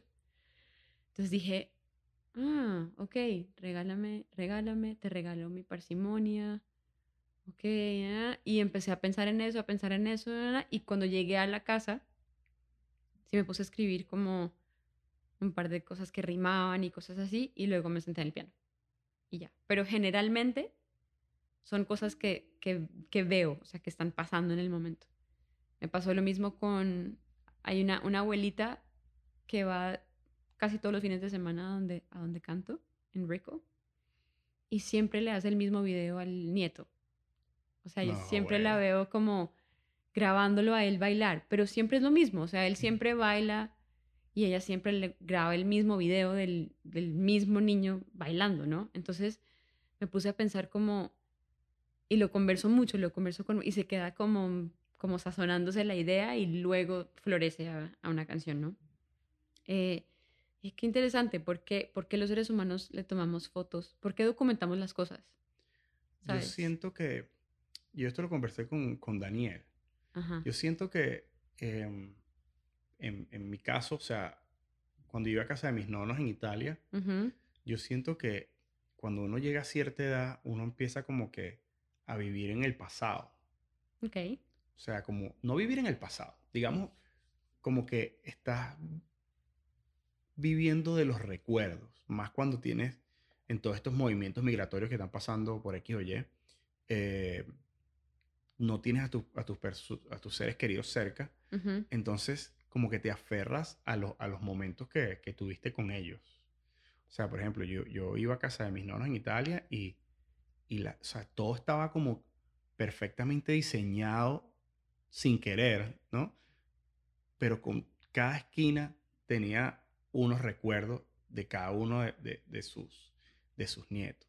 Por ejemplo, tenían un, un reproductor gigante de esos de cassette, de los, como que usaban los raperos en, en, los 80. Tenían uno de esos ahí porque ese fue el que mi hermano usó una vez y se le cayó y él se puso y mi papá lo regañó y whatever, cualquier historia que, puedan, que puedan tener. Entonces es eso. Entonces tienen que si eh, lo que, algo que tú le regalaste encima de algo, un, muñeco que mi hermano le regaló encima de la nevera y el muñeco tiene ahí, probablemente esté ahí todavía. Ellos ya murieron y probablemente eso esté ahí. Entonces yo me imagino que ellos van caminando por esa casa, que es muy grande además, y ellos iban como que viviendo eso, reviviendo cada uno de esos momentos. Tal vez mientras caminaban a la cocina con el, con el aliento como que cansada o, lo que sea por, por, las condiciones que puedan llegar a tener las personas de cierta edad y se detienen ahí con las manos en la cintura, con las manos en las rodillas y echan una mirada a una esquina donde tienen algo que, que, que les recuerde a, su familia. Y yo pienso que eso tiene mucho que ver con el tema de, de del, que tú me, me estás comentando. La señora grabando eh, ese niño ahí. Porque los, yo siento que los abuelos Em, ellos ya se les fueron sus hijos. ¿Me entiendes? Y siento que ya ellos están como que saben que sus nietos también se les van a ir a estudiar, lo que sea, a hacer su vida, lo que sea. Entonces están como que siempre documentando, y ahora con la tecnología. O sea, los viejitos de 80 años con los iPhones y los manejan perfecto. Entonces siento que, que hay ese lazo fuerte ahí como que guardando para después. ¿Qué opinas tú de, eso? A lo mejor hace una canción de eso. Es que ya, ya, ya la escribí, la escribí con un amigo. ¿Oh, sí? Sí. Em, sobre, sí, ¿por qué? ¿Sabes? Como por qué, por qué tomamos fotos de las cosas, por qué guardamos las fotos, por qué documentamos tantas cosas. Y yo creo que si nos metemos en... Este es otro tema que es súper denso. pero... Pero creo que no creo que una gran mayoría de la humanidad pasa una gran parte de la vida sin darse cuenta que las cosas se acaban. es Como quedándolas por sentado, al 100%, incluyéndome. O sea, yo obviamente, no sé, como puedo estar en un momento de, ah, sí, es que fui a ayudar a mi mamá y mi mamá con sus cosas y en la casa y no sé qué. Y es como, hey, un día tu mamá no va a estar, ¿sabes? Es como que si, no sé, es como una combinación entre, entre una persona que se da cuenta que algún día ya no va a estar, entonces tratas de capturarlo, pero nada de eso se puede capturar. O sea, lo que tienes que hacer es vivir ese momento y ya. Dedicarte a vivir. Y ya, exacto. Em, pero creo que el, el, documentar tantas cosas nos da la ilusión de que estamos guardando esos momentos y en realidad no esos momentos no se pueden no se pueden guardar físicamente. O sea, yo no puedo coger este podcast y meterlo en el bolsillo porque es algo que no es tangible. Sí, aunque lo, aunque lo veas un millón de veces, eh, la experiencia de estar aquí ya no es. Exacto. Exacto. Entonces, en, en, la canción habla de eso, como que describes una, una foto de, ok, esta foto es así, es así, es así, pero, pero nada de lo que estás viendo existe ya. O sea, ya eso pasó. Y, entonces, ¿qué pasa con el momento que estás viviendo ahora? ¿no? ¿Y qué pasa con el hecho de que todo se va a acabar? Es bien loco porque creo que si, si pensáramos un poco más profundamente en eso, o sea, todos como, como colectivo, eh, habría muchas personas mucho más agradecidas, ¿sabes? Y, y, menos gente quejándose por... Sí, no perderíamos el tiempo en quejarnos, sino simplemente como que más más viviendo y más como que disfrutando lo, lo, que nos gusta. Exacto. Que esa es otra, esa es otra cosa que me estaba, me, estaba pasando a mí. Eh, estaba muy involucrada con el tema del dinero, no sé qué, salir adelante y todo eso. Y como que no estaba haciendo nada que me gustara. Ya no estaba practicando los deportes, ya no estaba haciendo eso. Y fue cuando empecé con todo lo del podcast y aunque, aunque igual es muy complicado cuadrar tu, tu vida y tu, alrededor de todas las cosas que haces, eh, me está yendo muy bien y mucho mejor en mi, en mi, mi trabajo y en mi vida personal, inclusive, porque siento, siento que cuando estoy en esto, es como una válvula de escape, es como que por mucho tiempo no, no estaba haciendo algo que realmente quería, que realmente amaba, que realmente me hacía sentir bien. Entonces, me encanta el hecho de que en este momento lo estoy haciendo y, y, me hace vivir el, el, aquí, el presente y el ahora. ¿Me entiendes? Y que lo, como lo conversaba, eh, son momentos únicos. Entonces, eh, aunque tenga otro podcast contigo, en X cantidad de tiempo, no va a ser igual porque tus vivencias son, van a ser diferentes. Y las tuyas también. Exacto, y las mías también. Y, vamos a estar nutridos de diferentes formas y con éxitos o no éxitos o lo que sea, pero vamos, vamos a ser total y completamente diferentes, ¿no? Sí. Entonces, de, eso se trata, ¿no? De, de, vivir como que el momento. Sí, y también de crear, em, tú dijiste como que esto es una válvula de escape, ¿no? Como que aquí haces como, ¿no? Pero yo, yo creo que también, eh, o por lo menos esa ha sido mi experiencia, el, el, crear una vida en la que no necesites una válvula de escape es la clave. Es la clave. ¿Sabes? Es como, es como, ok, ¿cómo hago para que todo lo que hago en el día es lo que quiera hacer? O sea, yo quería venir, ¿sabes? Yo quería venir al podcast. Yo, yo quiero ir a casa más tarde a preparar algo de comer. Quiero levantarme mañana a producir el jam. Yo quiero levantarme el jueves a, a cantar en la noche en un lugar en Miami Beach. O sea, yo quiero, todas las cosas en la vida las, las quiero hacer. Pero eso no solamente, claro, dicho es muy fácil, ¿sabes? Es como que de la boca para afuera, pero es un proceso que es muy, muy, muy difícil. No, no es difícil. Es incómodo es incómodo, pero es, es, pero vale la pena, ¿sabes? Y además de eso, em, creo que es importante siempre, siempre mantener la gratitud, siempre mantener la gratitud por las cosas más pequeñas, como esta lata de agua con gas que está muy rica, por ejemplo, ¿sabes? Y eso lo hago em, casi todos los días, escribo una lista de 10 o 20 cosas por las cuales me siento agradecida. Y a veces las subo en Instagram y a veces las escribo, pero no las subo sino que simplemente son como para mí, ¿sabes? Y, me doy cuenta de, de, todas las cosas que tengo a mi alrededor que digo, ¿sabes? Cosas tan sencillas como encontré un parqueadero con sombra en el calor de Miami. Eso es una cosa... Sí. ¿Sabes? Y eso lo único que hace es mantenerme siempre... No tengo nada que quejarme. Ay, perdón. Tranquila.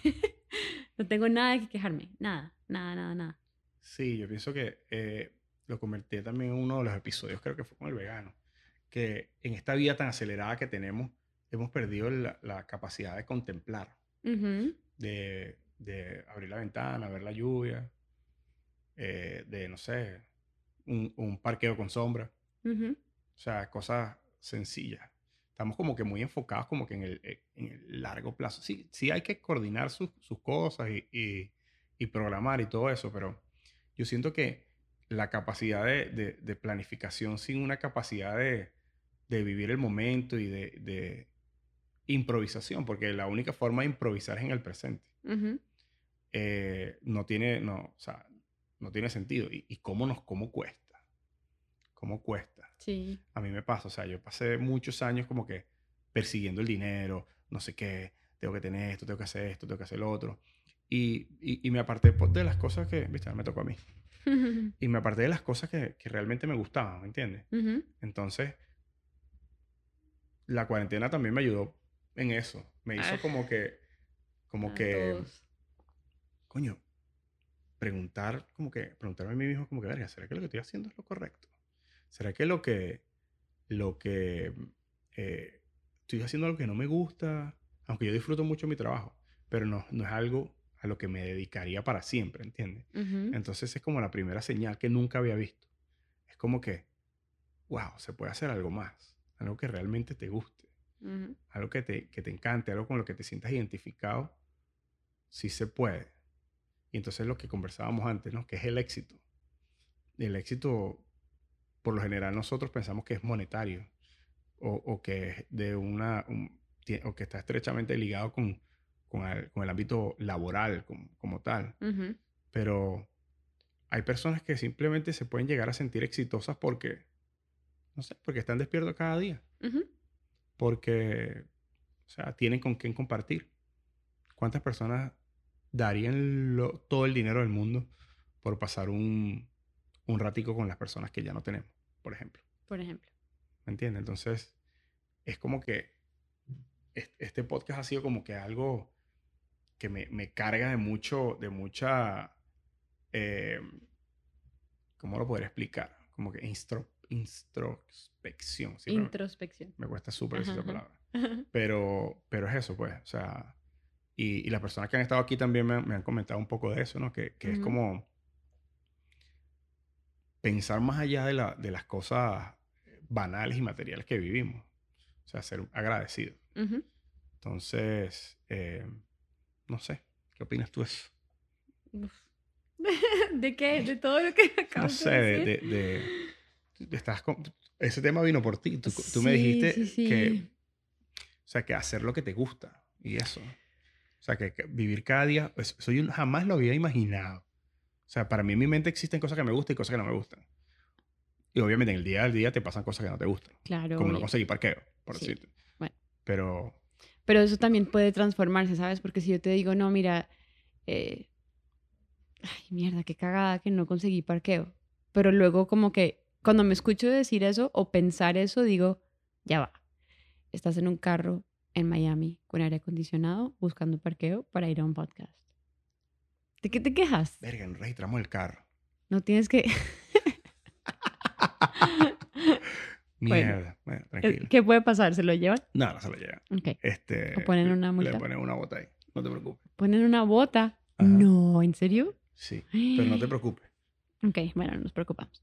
Entonces, este, nada, me, me quedo como que... Tienes carro al que le pueden poner una bota. O sea, por ejemplo, ¿sabes? y si la bota cuesta lo que cueste, bueno, tengo, pues tengo el dinero para pagar la bota, ¿sabes? Es como que cosas que tú dices... No, no, no, no, ya. De bota, it's on me. Ok. okay. sí, está puesta, ¿no? Yo no sé. Pero, pero sí, es eso. O sea, no, no estoy diciendo que yo sea como que la persona más agradecida del mundo y que siempre esté, ¿sabes?, pensando en mariposas y flores. No, no, no, no, no. O sea, soy un ser humano. A mí me, me, me pasan un montón de pensamientos por la cabeza que digo, ok, ¿sabes? Vamos a seguir hacia adelante.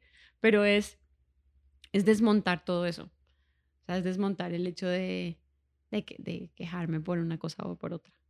Y, y, de verdad, de verdad, preguntarme, ok, esto me gusta, quiero hacer esto, no lo quiero hacer, ok, ¿por qué no lo quiero hacer? Porque ya no me gusta, porque ya no resuena conmigo, porque, porque estoy en modo malcriada y simplemente no lo quiero hacer, o, ¿sabes? Como que también ese es un proceso de introspección, como tú estabas diciendo. O sea, no es solamente... Y lo mismo pasa lo mismo pasa con la música. O sea, mi, mi, mi carrera, eh, o sea, entiendo por qué las personas firman un contrato con una disquera, porque la disquera hace todo el trabajo. Claro, tú eres la cara, tú compones, tú cantas, toda la cosa, pero toda la maquinaria de mercadeo, de social media, de fotografía, de, todo eso lo hacen ellos. Y cuando eres un artista independiente lo tienes que hacer tú.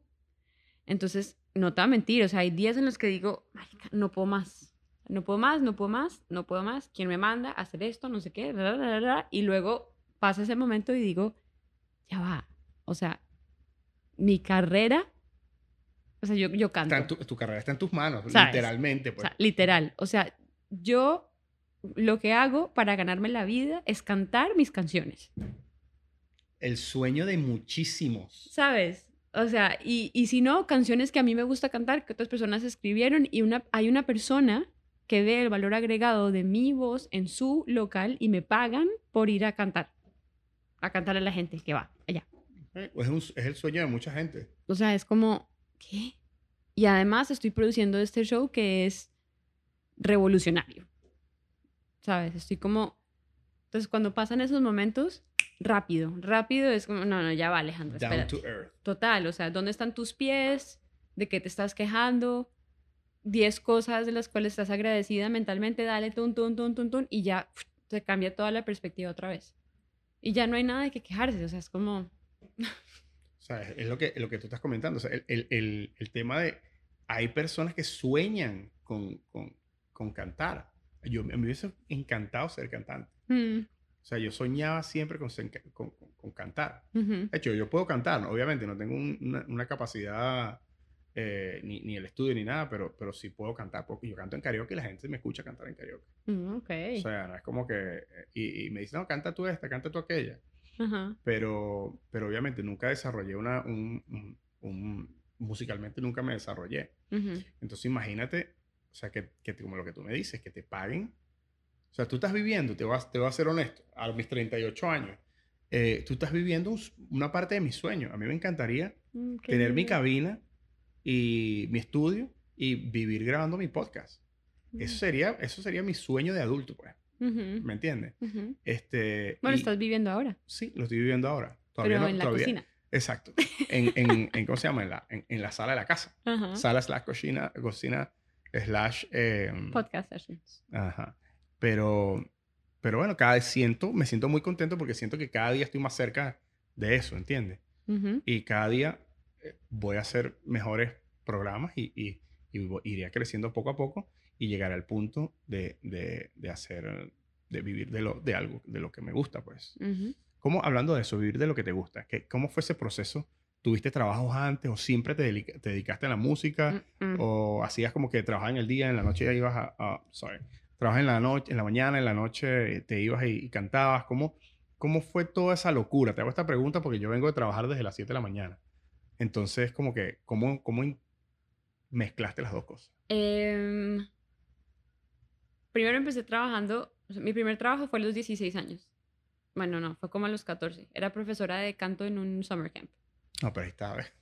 Se, trampa, se trampa. No, no. Pero después de eso me metí a trabajar en Starbucks a los 16 años. Y ese trabajo me duró todo el colegio y casi toda la universidad, ¿sabes? Para, para cubrir mis cosas. Em, después de eso dije, ok, tengo que dedicarme a lo que a mí me gusta. Pero, así como, como tú me acabas de, de decir en ese espacio de vulnerabilidad también, yo también me enfoqué mucho en lo que era la, la estabilidad financiera. Que obviamente al final, con todo esto de la cuarentena, nos dimos cuenta que eso no existe. No existe, sí. ¿sabes? A menos que tengas un año y medio de... de, Qué sé yo, pero en realidad nada es... Nothing is for sure, ¿sabes? Como que no hay nada, nada, nada así garantizado en la vida, nada. Entonces dije, bueno, voy a irme a trabajar y me, me fui a trabajar a Nordstrom. Yo vendía, eh, vendía todo lo que eran zapatos y trajes para hombre de, de marca, o sea, de marcas caras y toda la cosa. Y y ahí empecé una transición como que, ok, iba hacia ese trabajo y luego en las noches iba a tocar. Y era horrible porque llegaba el otro día a las 9 de la mañana, mamá de haber estado cantando toda la noche hasta las 12, 1 de la mañana y llegaba el otro día a hacer lo mismo, ¿no? Hasta que dije, ya no, no quiero estar aquí. Y recuerdo el día en el que hice el clock out en el computador, eran las 10 de la noche y llevaba eh, trabajando como cinco días seguidos, me dolían los pies y dije, yo no quiero que me duelan los pies por esto. O sea, no hay peor que me duelan los pies, pero no por esto. Si me van a doler los pies, yo quiero que me duelen los pies porque estoy trabajando en algo que yo quiero hacer y en algo que, que aporte a la humanidad. Yo, o sea, en realidad venderle un par de zapatos a una persona no aporta nada. ¿sabes? Aporta más la conversación que puedo tener con la persona, pero no necesariamente el, la venta de los zapatos. dije... No, y la persona pues, no puede, a lo mejor está en el mood que no quiere hablar con nadie. ¿Quién sabe? O sea, y entonces dije, ok, tengo que, tengo que tomar una decisión. Y a las dos semanas, o sea, como a los dos días, puse mi carta de renuncia y busqué otra cosa. Y me fui a trabajar en un preescolar, en un preescolar eh, como profesora de música del preescolar. Entonces ahí fue como una transición un poquito más, más suave, ¿no? Sí, más smooth. Y en ese preescolar aprendí y me di cuenta de todas las, las, eh, las cagadas que hay en el sistema educativo del mundo, o por lo menos de los Estados Unidos. Yo entré a ese preescolar y yo dije, si yo hubiera venido a este preescolar, hace rato hubiera estado haciendo lo que me gusta. ¿Sabes? Como que en realidad es un preescolar impresionante. Pero, eh, y, estaba relacionada con la música, obviamente. Claro, o sea, es... Dando clases. Sí, entonces dije, ok, voy a, voy a empezar por aquí. Y empecé dando clases particulares y empecé haciendo este trabajo en el preescolar, no sé qué, hasta que un día a los 26, por ahí, dije, ok, ya, no voy a hacer otra cosa que no sea esto. Entonces, todo ese proceso primero te da mucho miedo. Claro. Porque dices, ok, yo me voy a lanzar y eh, averiguo. O sea, yo resuelvo como tenga que resolver. Pero, pero una cosa es tomar la decisión y otra cosa es una tomar vaina, la una vaina es decirlo y otra vaina es hacerlo. Exacto. Exacto. Entonces dije, bueno, ya, voy a hacerlo y, y así lo hice. Y entonces eso lo único que hizo fue eh, motivarme a buscar más personas, a conectarme con esta persona, con esta persona, con esta persona. Empecé a trabajar con una compañía de entretenimiento y así, tu, tu, tu, y todo empezó a crecer, a crecer, a crecer, a crecer, a crecer. Cuando se bajaba un poquito la temporada, daba clases. Em, y ya ahora por lo menos llegó un punto en el que me han pedido un montón de personas como que, ay, quiero que, le des clase, que me des clase a mí o a mi hija, o lo que sea. Y le digo, no puedo, o sea, no, mi horario no me permite. O sea, yo tengo, tengo que dedicarle eh, todo a lo que es mi carrera. O sea, no, no puedo dedicarme a otra cosa. Y qué rico, qué rico poder dedicarme a, a, eso, pero el proceso es difícil. Es, o sea, es para, no es para cobardes. No, no lo es. De verdad que no es para cobardes. Es algo que toca como en esos momentos en los que dices, un día me voy a morir. Fuck it, voy, ¿sabes? Como que si hoy fuera, esto me lo dice Wiz todo el tiempo, si hoy fuera el último día de tu vida, ¿qué harías? ¿Harías lo que vas a hacer? Y si tu respuesta es no, entonces algo tienes que cambiar. O sea, hay algo que tienes que cambiar. Y yo, mm, ok. eso está, eso está deep. ¿Sabes qué? Hay, un, hay un carajo, um, se llama, yo lo sigo mucho, se llama Roberto Martínez. Él tiene un podcast mexicano también. Y él tiene su, en su estudio, él tiene una calavera. Ahí. Y eso, todo el mundo dice, ver, que una calavera. Qué loco este tipo, ¿qué coño hace con una calavera ahí? y, es, y es para recordarse que él algún día se va a morir para el carajo y que, y que, y que tiene que hacer lo que le gusta. Ajá. o sea, es como que un recordatorio de, de, de, esa vaina. Qué bueno. Eh, mencionaste algo sobre, sobre los trabajos y todo eso, ¿no? Eh, cambiando un poquito el tema, ¿qué opinas tú de todo el peo que está pasando ahorita con la gente que, que viene también de la cuarentena, de, un tema que ya tocamos eh, un par de oportunidades? Que yo siento que como que la gente no quiere trabajar, pero, mm. o sea, la gente, tengo este, tengo este dilema, digamos. Siento que los jóvenes no quieren trabajar, pero a la vez siento que no quieren trabajar no porque son flojos, como que no quieren trabajar porque se están dando cuenta que pueden hacer otras actividades que les dé dinero y como que en ese periodo de tiempo que estuvieron sin hacer nada, entre comillas, hay muchas personas que se han, han como que buscado actividades eh, extra para, para, aprender algo y, como que no quieren volver al, al, sistema laboral. ¿Qué, sabes, ¿Qué opinas de eso? Bueno, si, si, mm, si no vas a volver al sistema laboral por esa razón, cool. Me parece fantástico. Pero sé que hay un montón de personas que están, están aprovechándose de, de, de los, cheques, de los cheques de unemployment del gobierno y eso me parece que lo único que hace es hacer daño, ¿sabes? Y lo único que también hace es que le pone una luz blanca así a la mediocridad. O sea, esa persona entonces debería o volver a la, al, al, sistema laboral o bueno, si se quiere quedar ahí, que se quede ahí, pero finalmente es como, yo tampoco quiero estar pagándole con mis impuestos a... No, es que, y la gente piensa que la vaina, eh, que la vaina es paja, o sea, el, el, tema es que toda esta vaina, esto va a haber que pagarlo de alguna forma. Total. O sea, no existe, eh, ¿cómo, sé, cómo, cómo, lo diría? No existe algo como que gratis. O sea, no, there's no such a thing like as a free, lunch. As a free. No, alguien lo paga.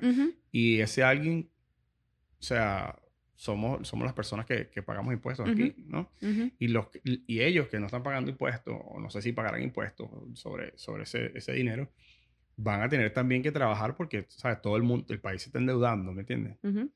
y, y, ese es un lado. Pero siento que hay otro lado también que es como que, ¿por qué coño tengo yo que trabajar por 10 dólares la hora? Si puedo hacer, eh, puedo tocar música y puedo hacer Uber Eats. ¿Entiendes? Claro. Como que, ¿por qué tengo yo que ir a trabajar a, a, a Walmart a ganarme 8 dólares la hora? Y si puedo hacer, em, no sé, estaba haciendo pastelitos y, y, en mediodía los que hago en pastelitos es lo mismo que me gano trabajando ahí y puedo tener tiempo con mi familia. Bueno, siento que hay como una división ahí entre, entre, eso, entre Claro, pues, si ese es el caso y ya no estás recibiendo la ayuda del gobierno, cool, good for you. O sea, estás creando tu propio negocio. Pero sí me parece... Yo conozco gente que ha invertido todo ese billete, Me parece fatal. O sea, o sea, claro, y eso es otra cosa. O sea, si eres inteligente con, tu, con lo que estás recibiendo, pues cool. Pero si lo estás recibiendo y en realidad no lo necesitas, es como... Sí, exacto. Mm, ahí, no sé, es como... O si en realidad estás recibiéndolo porque qué, qué pereza ir a trabajar si con esto sobrevivo, es como... Sí, pero cuando te corten la vaina. Cuando te corte la vaina, el tema es que se complica. Sí, no sé. Vamos a ver qué pasa cuando, lo cuando ya corten, porque eso no, no, le falta nada para que lo corten. Tengo un pana que, que tiene un restaurante y, y, no consigue gente para trabajar. No consigue gente. Tiene que cerrar el restaurante más temprano. Eh, la Coca-Cola no le lleva los... Le dice, no, mira, no tenemos chofer. La Coca-Cola. No, no, tengo chofer. O sea, tengo uno que hace dos rutas y eh, a tu restaurante íbamos dos veces a la semana, ahorita puede ir una vez cada dos semanas. Qué loco. Like that. Bueno, yo creo que todo eso va a cambiar cuando ya... Cuando corten la vaina. Cuando corten eso, cuando corten el unemployment. A mí me, me pasó que me llegó un email diciendo que habían cambiado la información de mi cuenta bancaria. Yo nunca pedí unemployment. O sea, nunca tuve que pedirlo, afortunadamente. O sea, incluso durante la cuarentena, siempre apareció alguna oportunidad en algún lado. Entonces nunca tuve que pedirlo. Y yo, cool, que lo pida una mamá de tres hijos que no tiene dónde, ¿sabes? Yo prefiero eso, no me quiero quedar yo con eso.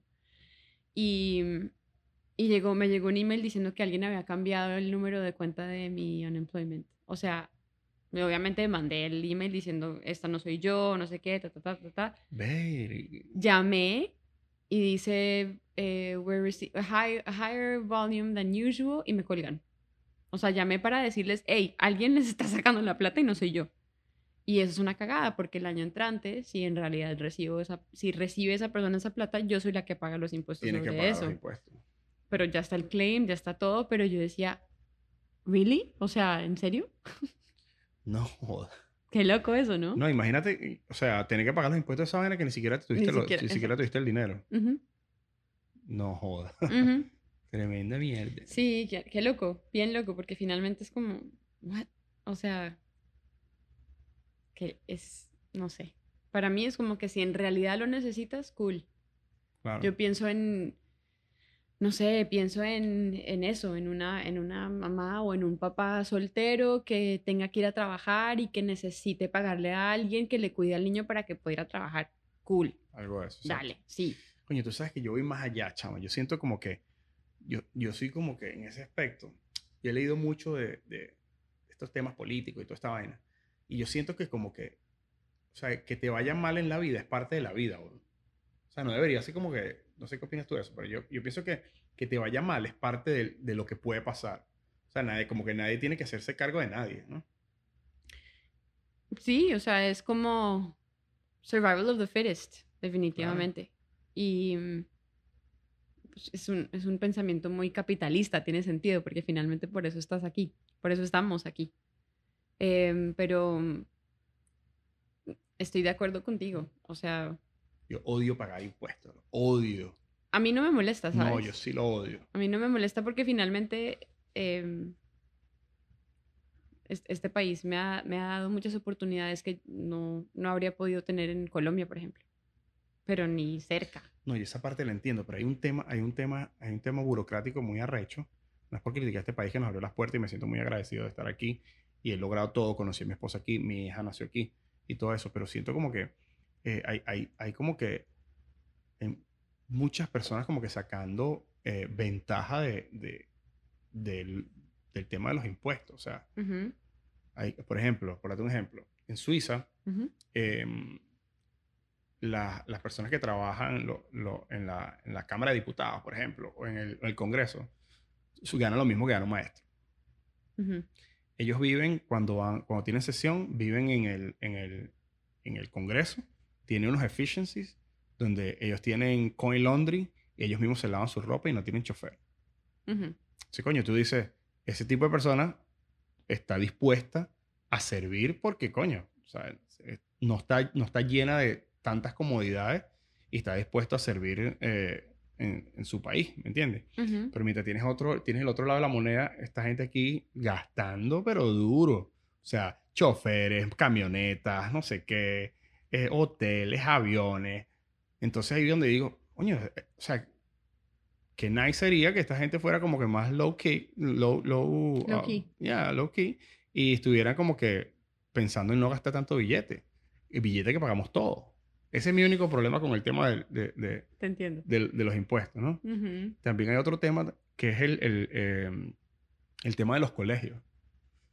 Eh, un, un, alumno vale en una escuela privada, a la escuela privada, le cuesta eh, 9 mil dólares al año. Pero la pública vale 17, al Estado le cuesta. Es un fact. Estuve haciendo research de eso. Ok, le vale 17 mil cada estudiante. Cada estudiante al Estado. Y 9 la privada.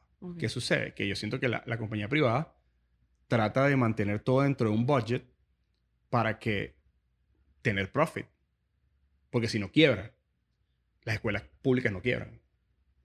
No importa qué pase, no quiebran. ¿Entiendes? Entonces, ¿qué sucede si, si las, las escuelas no quiebran? No hay mejores escuelas. Es mind blowing la vaina. O sea, siento como que si hubiera, las escuelas pudieran quebrar, habría mejores escuelas. Seguramente. ¿Entiendes? O por lo menos escuelas económicamente más eficientes. Exacto. Suecia o Suiza, no estoy seguro de cuál de los dos, em, tiene un sistema de vouchers que tú, o sea, cuando, tú, cuando un niño se gradúa, le dan un voucher, no tiene ni valor ni nada. Es un voucher para que esa persona, ese niño, vaya a una escuela que él quiera.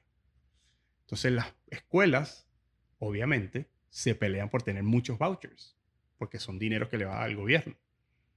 Entonces hay una competitividad increíble.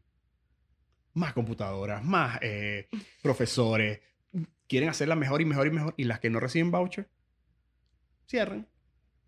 Wow. Entonces, como que siento como que todo esa, ahí es el tema mío con los impuestos. Ok.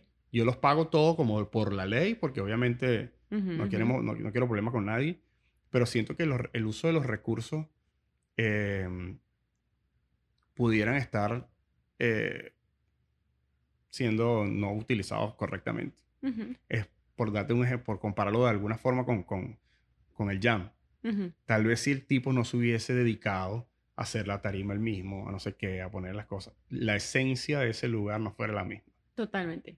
¿Me entiendes? Entonces, es como que por compararlo de alguna forma. No, sí, sí, y, y o sea, te entiendo. No sé cómo coño llegamos aquí. Yo tampoco, pero bueno. Ni siquiera me acuerdo dónde empezamos. ¿Dónde empezamos? no sé tampoco. No sé tampoco, pero es, muy loco la vaina. Es una, es una es una conversación, bueno, ha sido toda una conversación súper chévere, súper chévere y súper profunda. Eh, entiendo lo de los impuestos. Lo entiende, ahora lo entiendo. No, o sea, entiendo porque finalmente sí, o sea, no se usan bien los recursos, por lo menos la, plata se, se usa de, de, formas en las que tal vez yo no esté de acuerdo o tú no estés de acuerdo, pero... Pero nadie le para. Es que hay tanta que... ¿Sabes? Todas las cosas funcionan igual. Entonces es como... Es como una disquera, puede llegar a ser. La gente dice como que no, es que en Colombia se roban la plata. Y yo soy marica, aquí también. Lo que pasa es que hay tanta que no nos da cuenta porque no es que sacan de un lado para que poner en otro, sino que hay suficiente para cubrir todo. Entonces... Hay un exceso ahí. Sí, es como si que lo metieran dentro del budget. Bueno, qué carajo, ¿no? Sí, muy loco. Mira, cambiando el tema, volviendo a la música, que no sé qué pasó, siempre está bien así me paso. Me voy por un lado y termino hablando de una vaina que no tiene nada que ver. Este, volviendo al tema de la música. Eh, tú, ¿Hay alguien así con, el mismo estilo musical que en tu familia es algo de generación o, o, tú eres la primera? Ah, no, yo soy la... O sea, yo sé que mi, mi bisabuelo de parte de mamá tocaba violín, mi abuelo toca guitarra y, y canta bonito, pero, pero no, digamos que no lo no se volvieron músicos profesionales ni nada. La única que lo hizo fui yo en mi familia. Y todos están súper, por, por, ambas partes. Orgullosísimos, me imagino. Sí, claro, así como, ¿qué? ¿Qué es esto? No sé qué. Chévere. No, a mí lo que, lo que más me gusta de, de, del tema de ustedes, digo ustedes por, por tu pareja, eh, brother, que están haciendo las vainas juntos, o sea, es como que, o sea, eres la segunda persona que está en lo mismo porque vino Mallory, que es una productora, y ella también trabaja con su, con su esposo, Adrián. Los dos son ingenieros en, en sonido, trabajan con Sony y tal, no sé qué, han producido artistas muy grandes, y ellos trabajan juntos, y están ahí, y lo que vienes tú, y estás ahí con, con, con Wiz, y ahí como que los dos dándole, produciendo, haciendo, no sé qué, y, y siento como que en los tiempos que vivimos ahora, como que la pareja está como que más involucrada en, en, los ámbitos no solo personales, sino profesionales también. Totalmente. Eh, y, y, me parece increíble que, que, haya personas como usted y como, como, yo, como yo, porque yo también me siento de, de, de ese, de ese paquete, em, que, ¿sabes? Tenga pareja que te motiven, que te diga, mira, vamos que sí se puede, este, vamos a inventar esta vaina y que la otra persona te haga el coro. Dale, vamos, let's do it. O sea, eso, es, eso es algo para estar agradecido con Dios, el universo, con cualquier cosa que tú creas. O sea, porque el hecho de tener una persona que te aporte y no que te reste, no joda, es el sueño de mucha gente también. Bueno, yo también, pues, es, es, es la, la, lo que escoge la persona, ¿no? O sea, si estás con una persona que no te motiva o que, o que se burla de ti o que te dice, nada, tú nunca vas a lograr eso, esa no es la persona. Deberías terminar ya. es, arrecho, pero hay gente que está enamoradísima que sigue con. Sí, pero, pero el amor no es suficiente. O sea, no solamente es amor. Eso lo estábamos hablando el otro día, Wiz y yo, que no es solamente amor. O sea, si fuera por amor, imagínate, o sea, hay un montón de parejas con las que yo estuve antes que había mucho amor, pero el resto de las cosas no cuadraban, entonces... Compatibilidad, caracteres. Un montón de cosas. Pero sí tienes toda la razón. O sea, hacer las cosas... Em, sé que puedo hacer muchas cosas sola, pero no llego ni a la mitad de la distancia cuando lo hago con acompañada. Hay un dicho que dice, em, si vas solo, puedes llegar más rápido a cierta distancia. Pero si vas acompañado, a lo mejor no llegas tan rápido, pero seguro llegas más lejos. Muchísimo más lejos. Definitivamente sí. O sea, yo sé que estoy segura, sé dentro de mí que mi, mi disco, por ejemplo, no hubiera sido posible sin Wiz. O sea, para nada, no hubiera sido posible. Por lo menos no, no, de, no así. Tal vez hubiera sido totalmente diferente pero todo, desde, desde el proceso de mm, muéstrame tus canciones. Ah, estás esta está súper linda. Y yo, en serio, yo pensé que esta canción no iba a llegar a ningún lado y es la que le ha gustado a la mayoría de la gente. O sea, desde eso hasta yo voy a grabar el 4 aquí, ¿sabes? O sea, desde lo más emocional y, y más intangible hasta lo más práctico, como, mira, voy a grabar esto aquí, ¿sabes? Es bien, ha sido bien lindo, bien lindo, hasta escoger el nombre del disco, todo, ¿sabes? Todo ha sido... Vi en, un video en, YouTube o en Instagram, no me recuerdo, eh, que cómo hicieron la, la carátula del, disco, como que cómo editaron el, las mariposas y lo ¿Del mío? Sí, súper chévere. Súper genial. Súper chévere. Bueno, la, la, que hizo eso se llama Coquito. Ella es, es venezolana también. Y es una diseñadora una, una persona súper creativa. ¿Tú le pediste que hiciera eso o, o, ellos, eh, o, o, fue algo espontáneo de ella, así como que, como que grabar el, como que, cómo hizo el... no, no, yo, yo le pedí que lo grabáramos. Me parece que, que hay algo muy valioso detrás de todos los procesos. Em, y creo que se abre también a la motivación de las personas, como que ver dónde se empieza y dónde estás ahora en todo en la vida. Y si es algo que puedes ver, dices, ay, qué cool, ¿sabes? Empezó como esta foto, luego hizo esto, luego hizo esto. Me parece muy chévere poder como aportar ahí de esa forma también. Tú sabes que, que Nicole me dice que, yo no lo he hecho, pero ella me dice como que, que pongo una cámara lejos y como que, em, ahora que mencionas eso, como que se vea como que un time lapse del, del, de todo lo que tengo que hacer aquí como que para, para poder producir uno un, cada episodio. Total. Porque son un montón de cosas. Entonces yo, a veces le digo, es la contraparte como, como tú venías comentando. Como que a mí a lo mejor para eso no es, no es algo importante y a lo mejor para otras personas les parece súper interesante. Y fíjate que hoy lo iba a hacer, no estaba corriendo hoy, por eso no lo hice. Pero, pero sí, o sea, voy a, voy a hacerlo para, para publicarlo y eso. Está muy chévere, porque tal vez, o sea, eso, por ejemplo, las personas ahorita ven lo que, lo que tú les muestras. O sea, tú estás, estás cambiando las cámaras y eso es lo que la persona como, como público ve. Pero creo que muy pocas personas en realidad saben cómo tienes que transformar tu sala cocina para que esto pase. ¿Sabes? O sea, tal vez hay muchas personas que no, no saben que esto no es una pared de verdad, por ejemplo. No, cuidado, me tu bloque. ¿Sabes? Claro. Es como, ¿cómo haces? Y, y, está chévere que la gente sepa, como que no, este tipo se tiene que organizar sus cosas una hora antes del podcast para hacer esto y esto y esto y las luces y tal, tal, tal. Todo eso es súper importante. Es súper sí, importante. Proceso, ¿verdad? Sí. Sí, no, lo voy a, lo voy a hacer. Ahorita que también comentabas lo de, lo de postear y todo eso, ¿tú piensas que, o sea, me imagino que ya lo, ya lo comentaste, pero ¿cómo manejar, tú mismo manejas tus redes, tú mismo manejas todo? Sí, bueno, tengo un angelito, un angelito en Panamá que se llama Chris Lloyd. Okay. Y, y, él me ayuda muchísimo a manejar muchas cosas, me ayuda con la edición de algunos videos, me ayuda con recordándome las cosas también, ¿sabes? Ok. Eh, él me Yo ayuda. siento que esa parte es tan complicada. Lo que pasa es que es un trabajo. O sea, es literal un trabajo paralelo.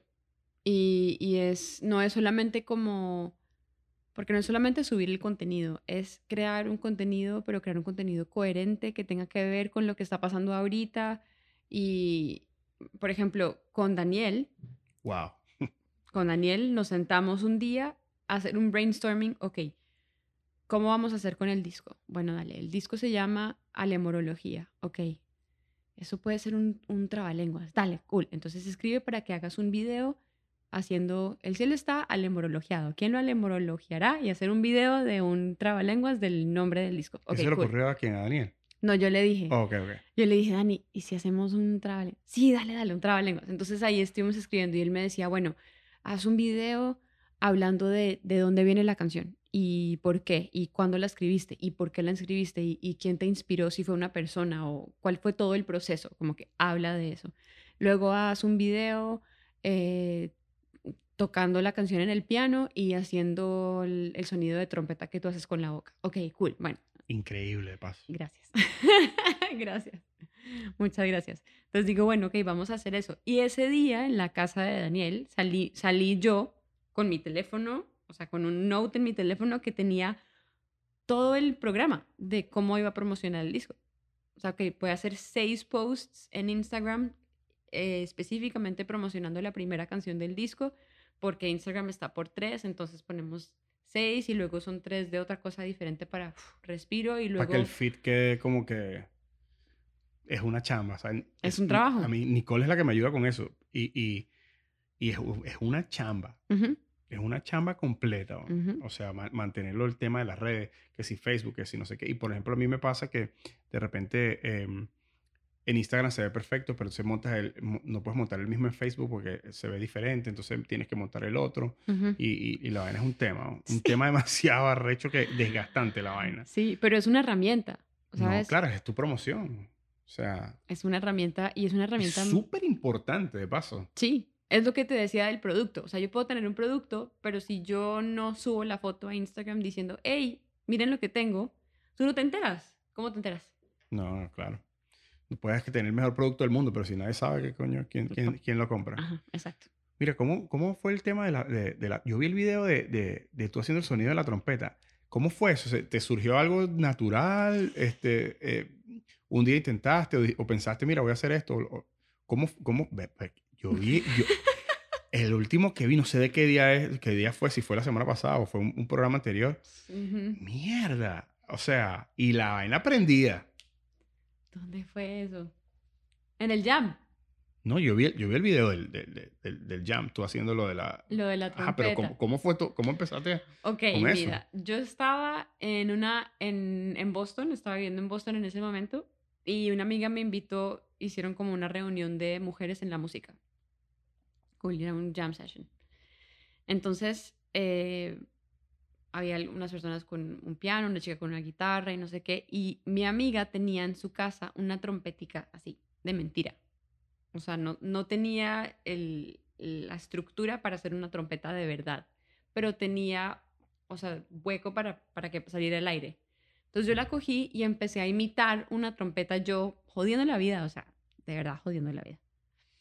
Y luego una amiga me dice, ay, yo quiero probarlo. Y ella se la llevó y yo cogí el micrófono y empecé a hacerlo sin la trompeta y dije, oh shit, yo puedo imitar una trompeta, qué cool. Entonces empecé a a perfeccionar un poquito. A desarrollarlo, desarrollarlo, desarrollarlo y, y a buscar, ¿no? Porque ahí, obviamente no era la primera persona que hacía eso. Claro. Hay una brasilera que se llama Denise, Denise Weiss. sí, Denise Weiss. Que es impresionante esa mujer. Es impresionante. O sea, ella puede imitar el sonido de una trompeta normal y puede imitar el sonido de una trompeta con sordina, con su boca. O sea, no, no entiendo. Pero yo la me, me quedo mirando los videos así como mirándole la boca a ver cómo hace. Pero sí, es cuestión de practicar. Pero que, que arrecho que, que, o sea, como, o sea, que las vainas que, o sea, qué locura, o sea, como, o sea, ah, se lleva la trompeta. Ajá. Pero mira que te salió súper bien a ti ahorita. Pero que arrecho, o sea, me parece súper arrecho que, ah, se lleva la trompeta. Ah, bueno, listo, y aquí está la trompeta. Yo soy la trompeta. Esa naturalidad, me imagino que eso es parte de, del performance en el escenario, ¿no? Totalmente, totalmente. ¿Te sentiste, alguna vez como que intimidada por, por, por la gente en el, en el, escenario o siempre fuiste así natural?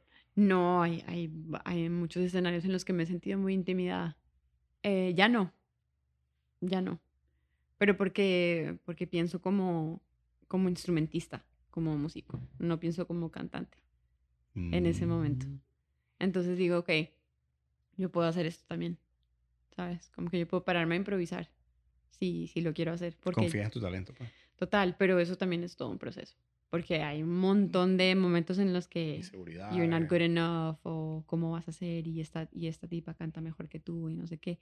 Que fue algo muy interesante que pasó en La Voz, por ejemplo. Cuando estuve en La Voz, claro, es una competencia, pero yo no estaba compitiendo con nadie. O sea, yo estaba ahí feliz conociendo un montón de gente y qué cool, y tú cantas genial, y tú también, y no sé qué. Entonces cuando recuerdo que en las entrevistas era como que, bueno, pero tú vas a ganar. Y es como, cool, si gano bien, pero si no, pues no pasa nada, ¿sabes? Claro. Pero bueno, nada. Estabas disfrutando el proceso. ¿Cómo fue, cómo fue ese, eh, eh, cómo fue la parte del casting? ¿Cómo fue toda esa vaina? Fue súper chévere, o sea, en realidad yo me sentía como en un summer camp de High School Musical. Sí, porque era todo el mundo cantando y todo el mundo canta increíble y todo el mundo es increíble y, y fue muy linda la, la, experiencia. O sea, fue, fue como... Yo lo que me llevé fue que conocí a un montón de gente súper linda y conocí a, Mi técnica vocal mejoró muchísimo porque tuve la oportunidad de trabajar con muchas personas increíbles. Entonces, eso fue otra cosa. Sí, pero siento ganar, ganar 100%. Sí, sí, sí, total. Total. total. y tú sabes que el otro día estaba conversando con alguien, no era ese show, era de otro que es parecido, que, que, a ver, si, si, esa persona me decía, no, pues yo a veces siento que esos, esos chamos después los queman, lo, lo, le hacen un disco ahí, lo, lo, lo, fabrican y después como que, como que lo sueltan ahí y no, no tienen ese éxito, que hay veces que eh, los que los que están por debajo, como que, por llamarlo de alguna forma, pues nadie está por debajo de nadie, pero los que no ganaron, que llegaron, por decirte, eh, tercer, cuarto, quinto, sexto lugar, que por lo general son los que le va mejor, le va mejor que el que gana. Yo creo que le va bien al que lo trabaja. Es así de simple. O sea, si tienes las ganas, si tienes el talento, lo logras. Go for it. No tiene mucho que ver con que fuiste el primero, el segundo, el tercero, el cuarto, o tienes que crear tus oportunidades, ¿sabes? Y están ahí. Fíjate, a, mm, a, la Rosalía le fue malísimo. Ella participó en un, en un show de esos también. Ah, yo no, yo no sabía. Sí. ¿En serio? Y la, y la destruyeron. O sea, le, le, le, dijeron que casi que... Porque sabes que esa es parte del show también, que a veces hay uno de los, de los, de los que están ahí que, que, que, no es muy amigable. Y, y ahora mire. O sea, se puso, se puso las cosas para lo suyo y... y Exacto. Y, ahora está donde está. Pero porque tiene los ovarios bien puestos. Sí, no, hay que, definitivamente, hay que, hay que darle duro y, comprometerse con el proceso de las cosas, ¿no? Exactamente. que, el, que el éxito, como lo quieres llamar, o lo que sea, el dinero, lo que sea, sea una consecuencia de hacer lo que, lo que te gusta y lo, lo que... Total. Mira. Total. ¿Algún mensaje que le quieras dar a, la, a las personas que te, que te siguen? ¿Algún mensaje que le quieras dar a, a los músicos con que compartes? ¿Algo, mm. algo que quieras compartir? algún mensaje sobre tu música, sobre tu estilo de vida, sobre, sobre lo que haces? Eh, lo primero que me viene a la mente es gracias. Me dices, a mis seguidores, gracias. A los músicos con los que trabajo, gracias. y a las personas que están apenas llegando, gracias por llegar también, ¿no? Em, yo, yo, de verdad que tengo una, una influencia muy grande de Wiz en mi vida. ¿sabes? Y creo que pues eso pasa mucho con las parejas, ¿no? Pero él un día me dijo, hoy es lo más joven que vas a hacer, ahorita. Y yo, fuck. ¿Eh? ¿Verdad? ¿Sabes? dije, ok.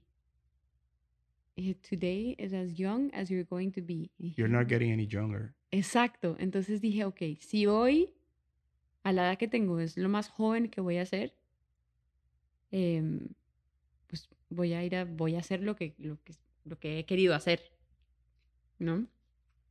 Por ejemplo,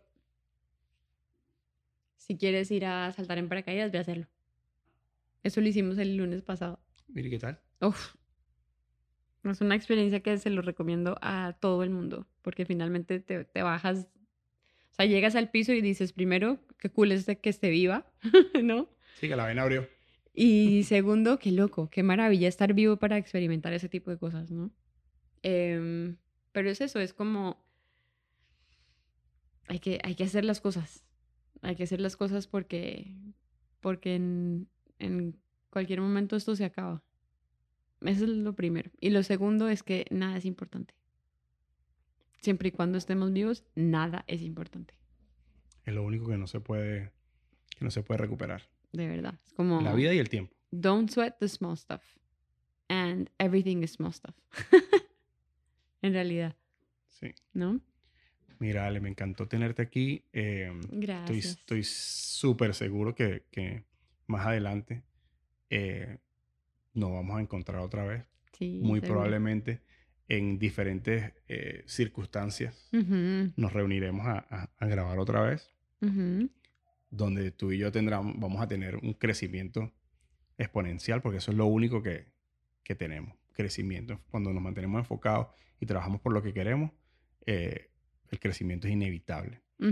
Eh, te agradezco de verdad por venir, sé que tienes una agenda súper complicada eh, y me encantó, mira, me encantó grabar contigo, es primera vez que grabo hasta ahora. Y muchas gracias por la, por la ayuda con las luces. Tengo que tomarle foto a todo esto. Para, tratar, con mucho gusto. Para tratar de ponerlo de la misma forma eh, eh, para los otros episodios y, y, quitarle un poquito el, el, el, tema hospitalario de la luz blanca. Si no me llamas. ¿Cómo es que era? Dale, dale ponle ese aquí, ponle ese allá. No, lo que, voy a, lo que voy a hacer es lo voy a dejar así armado y todo para que, para que esté, sí. quede así de una vez. Y bueno, amigos, eh, agradecido con, con ustedes. Eh, el agradecimiento, que importante, ¿no? Agradecido por estar un día más aquí con ustedes, eh, agradecido por, por la compañía que tengo en cada uno de los episodios.